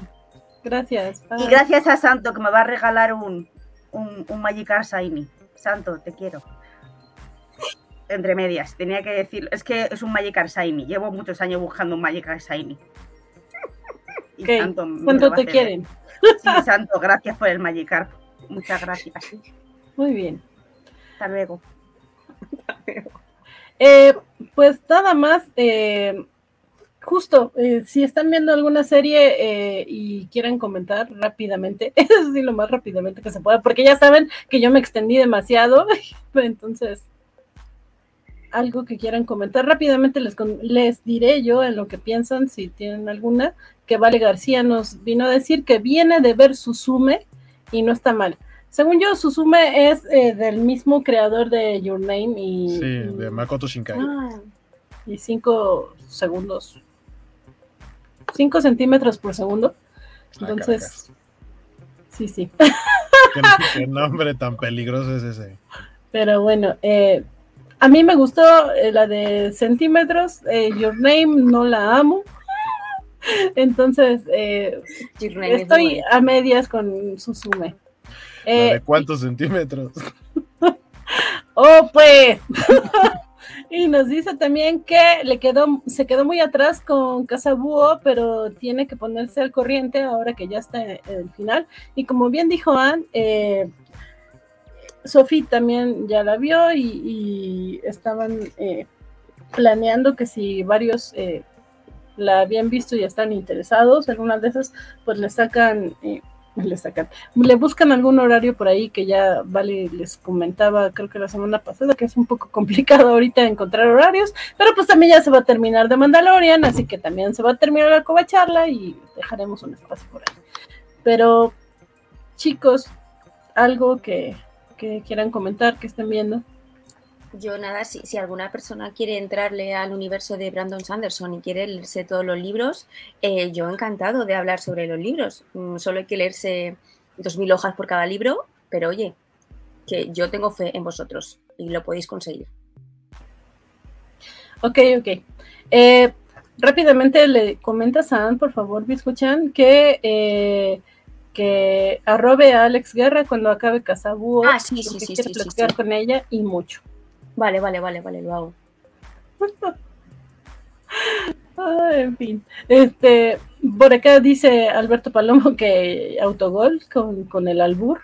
y, y dice, vale, le sacan, esa van sigue pensando en los cinco centavos. Ok. Eh, no, no, además, ah, no, ya mejor ya no digo nada. Ah, ibas a decir, además como que 5 centímetros. Eso es lo que ibas a decir. De ahí hasta se le atoró y no fueron los 5 centímetros, fue la saliva. ya se tuvo que mutear. Bueno, en lo que Van regresa, este, Ted Lasso está fantástica. No tengo idea cómo le hace, pero terminó el episodio y yo estaba de, estoy feliz y triste al mismo tiempo. ¿Qué rayos? ¿Qué rayos Ted Lasso? Pero qué bonita serie. No les voy a decir más, vayan y vean Ted Lasso. Eh, Ted Lasso sí, es, es, es maravillosa. Ted Lasso es mm, un must. Hay que verla sí o sí. Pero supongo que no la estás viendo porque estás con tu lectura, ¿verdad? ¿Me escuchan? No, pero esa, esa sí, esa sí que saco un ratito para verla. Ok. ¿Y vas al día? Lasso. Me ¿Vas al falta el de esta semana. Voy uno Ok. atrasado porque la vemos los domingos nosotros. Yo, yo también eh, estoy viendo Ted Lasso, estoy viendo Ted Lasso, estoy viendo eh, Picar. Estoy segura de que vi algo ahora que estuve enferma y que me lo aventé todo, pero no me acuerdo qué. Así de mal andaba. Pero bueno, eh, el caso es que sí, igual que Hueco, eh, híjole. Eh, Ayer estaba pensando justo, porque hasta ayer vi el episodio de esta semana, que Ted Lasso sí es como una serie, especie de autoayuda, Es porque de repente tiene muchas frases de estas motivacionales y los libros de autoayuda tienen como que muy mala fama, pero es que de repente sí se necesita como que escuchar cosas bonitas, cosas positivas. O sea, ya les decía que había leído y visto mucho hate respecto a creo que todos los productos que están saliendo, llámese Mandalorian, eh, Mario, todo, ya lo mencioné al principio. Y ahorita que, que anunciaron Cleopatra con, en Netflix con una actriz eh, de color y, y también que anunciaron que tal vez eh, la nueva Hermione eh, en Harry Potter también Ah, sí. eh, va a ser eh, afroamericana Pero o es bueno, afrodescendiente. J.K. Rowling creó a Hermione como si fue en su mente ella era negra. Sí, yo, yo lo he leído. Eh, sí, justamente es lo que dicen, que, muchos están eh, con la imagen de Matt Watson, pero que en los libros más bien eh, la descripción Sí. es, es, es muy diferente, ¿no? Con, el cabello crespo y demás. Y la gente tirando hate horrible de, no, es que todo su corrección política, bueno, a ver. Y ya salieron con que, no, es que Cleopatra era griega y, no porque su idea de los africanos y... su- sí, bueno, ya, son productos eh, de entretenimiento que quien los está dirigiendo los decide así, pero en serio, relájense un montón. Y Ted Lasso te ayuda a eso, a relajarte un montón. O sea, sí tiene eh, estas frases que te inspiran, que te hacen sentir bien. Y en serio que, querer ser mejor persona. que sí hubo un momento en que sí dije, ay, sí necesitaba oír eso. en serio, en el episodio de esta semana sí dicen algo que dije, híjole, sí, sí me hacía falta escucharlo de algún lado. No me lo imaginé ahí en... A mí me dio, o sea, me dio gusto ver cómo, porque también siento que es algo que nos puede pasar, ¿no? De pronto que nosotros eh, podamos ser ese hombro para que alguien se recargue o, o platicar con alguien y tratar de ayudarlo a que se sienta mejor, pero muchas veces nosotros solitos no nos podemos hacer eso o, tomar esos consejos que nosotros le damos a alguien más. Y eso es lo que le pasa a Ted, porque Ted a final de cuentas es el, modelo a seguir, el papá de, su hijo tal cual, literalmente. Y, cuando el hijo se da cuenta un poquito, o sea, no tiene la imagen completa y no es un adulto, pero ve que su papá está pasando por algo y le dice, hice lo que tú me dijiste, que es contar hasta 10, y si eso no funciona, vuelves a contar hasta 10 hasta que se te baje, y eso le ayuda a Ted a, recordar un consejo que él mismo dio y que no está aplicando en sí mismo, y de cierta manera le ayuda al final del episodio, ¿no? Eh, eh, como diciendo, sí es cierto, yo recomiendo esto y no lo estoy haciendo conmigo. Es un ejemplo. Eh, y por otro lado, lo que le está sucediendo a Nate no lo merece, pero creo que le va a ayudar a, este, a terminar siendo una buena persona. A mí, contrario a, lo que dices de que no lo merece, es que yo sí soy muy de, todo el mundo merece una segunda oportunidad. En el caso de Nate... Merece, merece la segunda oportunidad, pero él todavía no está, o sea, todavía no está en una situación en la que merezca redención. Eh, pero, pero le va a ayudar. Estoy parcialmente a favor porque yo soy de estas personas que dicen, sí, si alguien te pide una disculpa, pues sí, no, no eres nadie para decir que no. Sin embargo, pues si no te piden disculpas y siguen siendo las feas personas que son, como que ¿por qué los vas a disculpar? Te van a seguir haciendo y haciendo cosas, ¿no? Pero creo que en el caso de Nate, aunque sí logró hacerse un personaje muy odioso, también había momentos de repente en que decías, híjole, el tipo sí está un poquito mal, o sea, sí sabemos que tiene una relación del nabo con su papá que lo, lo, lo maniata, maniata, bueno, ¿cómo se diga? lo mangonea feo. Sí. Lo, lo, hace menos. no le reconoce sus logros. Le hace de Nate, menos. Nate es un personaje muy maltratado, por eso reaccionó como reaccionó. Ajá. No es una justificación como tal, pero se entiende por qué reaccionó así. Entonces sí, justo creo que está también escrito que de repente, ay, a mí sí me hace sentir un poco de penita por él y digo, ay, bueno, está bien. Me encanta el personaje de, de la host de, del restaurante a donde acostumbra ir. Me gusta mucho eh, la actitud que ella tiene. Eh, y sí, al, final, como dice Biscochan, creo que la lección es... nos ayuda a ser mejores personas. O sea, sí te ayuda a ver como que todas las perspectivas. Pero bueno, em, ¿qué, más? Eh, nos dice eh, por aquí eh, Alberto Palomo, yo recomiendo este anime, se llama Last Hero Inuyashiki les va a dar el corazón, está en Amazon Prime. Y justo, justo lo que vi ahora que estuve enferma fue un, anime en Amazon Prime que está bien enfermo. Estaba más enfermo que tú en ese Estaba más enfermo que yo, imagínense. Pero eh, como era cortito, duraba como 20 minutos cada episodio y nada más eran 12. Y al final tiene un, una buen, un buen mensaje, pero no, no, no, no, no, no se lo recomiendo a nadie no, hasta se me olvida el nombre.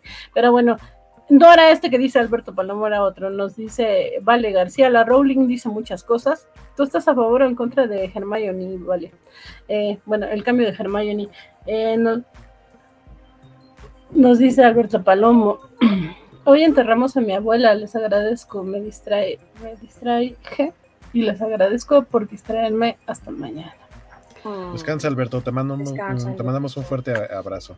Un abrazo muy fuerte para ti, para tu familia y, qué bueno que pudimos eh, distraerte. Eh, que tengas mucha fuerza y, paz pues eh, en tu corazón. Em, nos dice Vale que ya, ya me les dormí. No, nada más es que no, no. Se disasoció por cinco segundos. Sí, sí, mi mente se fue así como de, ah, un abrazo, Alberto, también dice el líder supremo. Se, quedó pensando en el Monopoly de Peanuts. Y, bueno, ya vamos cerrando, eh, porque ya, ya nos fuimos, ya, ya me volé la barda. Eh, muchas gracias a, gente como Alberto Palomo y a todos ustedes que nos ven eh, pues cada semana no, sin duda, eh, para nosotros creo que es, más un regalo que, nos permitan compartir el tiempo con ustedes y, ayudarles de alguna manera, si es posible, a, distraerse de, las cosas de repente eh, pesadas en, en, la vida diaria. Y pues nada, ojalá que no, no aspiramos a ser tetlazo, pero pues ojalá que, se queden con algo bonito para su semana después de, verlos. Em, ¿Algo más que quieren decir, eh, escuchan, eh, No, pues sigamos con el entretenimiento y que a ver qué nos espera la próxima semana. Espero no hacer corajes, espero vivir un episodio intenso eh, y, chido de, de Mandalorian no me acuerdo cuántos le quedan a Ted Lasso, pero de pronto para mí acaba de empezar y creo que ya quedan, son 12 creo, solo 12 capítulos. Llevamos como a la mitad de la temporada, o sea, todo pasa muy rápido. Qué triste. Eh, pues ya, de una vez me despido. A mí me encuentran como Skywaco, principalmente en Twitter y en Instagram. Eh, ahí estamos platicando de mil cosas.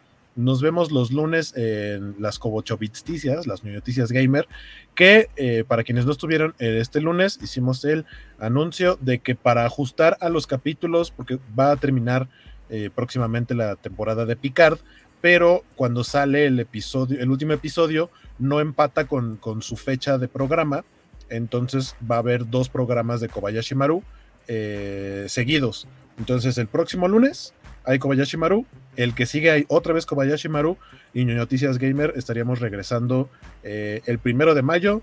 Aunque es día del trabajo, eh, vamos a ver mm. si, se hace y si no regresaríamos la siguiente semana. Ahí, ahí lo estamos, este, lo estamos checando. Igual de todos modos lo avisamos eh, en redes sociales y ya, este, y vienen, como decía Ant, vienen muchos juegos, viene Jedi Fallen Order, viene Zelda, Vienen por ahí algunos que vienen a que llegan a Game Pass, uno de vampiros que se llama Redfall, que es como de disparos, que me llama mucho la atención. Eh, más, más cosillas que estaremos platicando ya más adelante eh, en las noticias gamer con un servidor y con Jorge González, que ya no se da la vuelta por acá porque al parecer odia, odia todo lo que sea Star Wars, eh, ubicado cronológicamente después del episodio 6. Este, y ya, igual le mandamos un saludo a Jorge y saludos también a, Don Vale que, que pues anda comandando eh, todo el frente cobacho y ya vámonos a dormir porque aparte acá en la Ciudad de México ya es viernes. Aquí también. Sí, sí, ya. sí, eh, ella desde que empezó ya es viernes. O sea, sí, pero, pero, pero más bien a lo que iba es que ya cambiamos de día. Tuvimos programa de dos días. Sí, casi cada semana ya estamos haciendo eso. Perdón, perdón, escuchan. Pues eh, nada, yo, yo espero que el capítulo de la semana que viene de Mandalorian me deje a a, Mandalori a, Mando vivito y coleando y con su querido Grogu, por favor, Disney, no me dejéis con el corazón en un puño.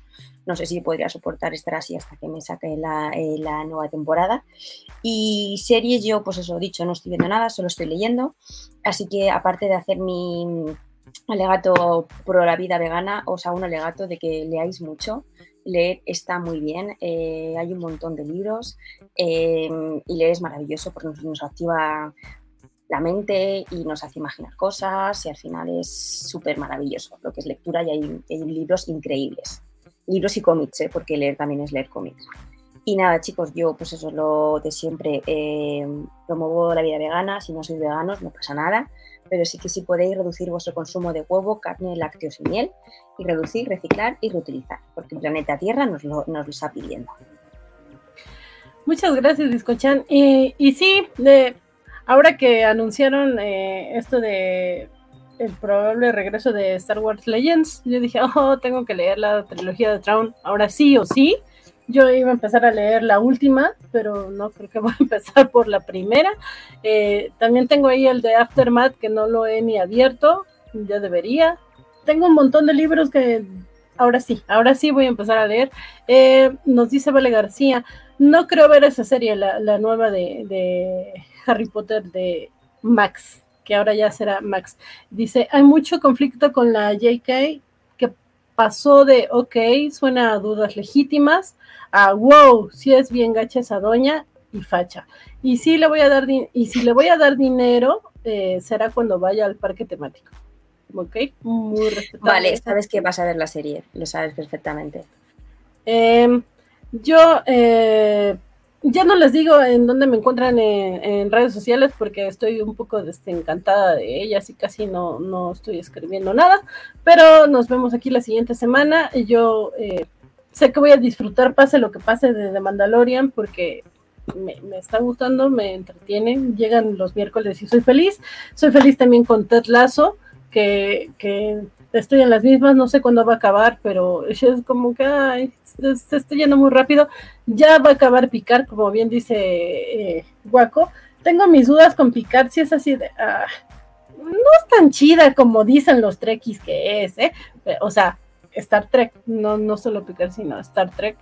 No es tan chido como dicen, pero tiene sus cosas interesantes. Eh, yo sé que Picard no es precisamente la mejor serie para representarlos, pero bueno, eh, veremos en qué acaba. Dicen que el episodio de esta semana está muy bueno. Si la están viendo, vayan a verlo, eh, que ya estrenó acá en México.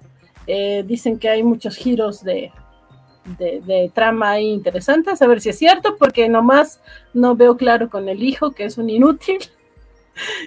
si no la están viendo, nada más quédense con eso. El hijo de Picard es un inútil. Vámonos ya, porque ya es muy tarde. Eh, claro, tenemos horarios de la covacha toda la semana. Eh, los lunes, como bien dijo Waco, van a tener Kobayashi Maru eh, dos semanas seguidas. después viene la las noticias gamer, que desafortunadamente le va a tocar a, a Waco descansar en su cumpleaños. oh, desafortunadamente. y, va a tener que trabajar en el día de trabajo, entonces pues nada más que vayan a, felicitarlo a, su, a, sus redes sociales ahora que, que sí anda ausente de programas, aunque ande ausente también de redes sociales porque se la va a pasar jugando por lo que, por lo que he leído por ahí, vayan y déjenle su mensajito para el 24. Eh, También tenemos eh, los martes a las 9 de la Covacha Anima, los miércoles a las 7 de Covachando, eh, el jueves cerramos con The Mandalorian, eh, el jueves que viene, el viernes a las 10, o sea, mañana tendremos noticias comiqueras, esperamos a ver qué dice el líder supremo, a ver si no pretende volverse a ir de traidor con otras, con otras cuentas de, de ñoños por ahí. Eh, y los sábados eh, a las nueve y media, eso sí, los cómics de la semana ya saben, sin falta. Yo soy Elizabeth Ugalde y nos vemos la siguiente semana. Eh, sí, cuando encuentro, encuentre el outro. Adiós. Bye.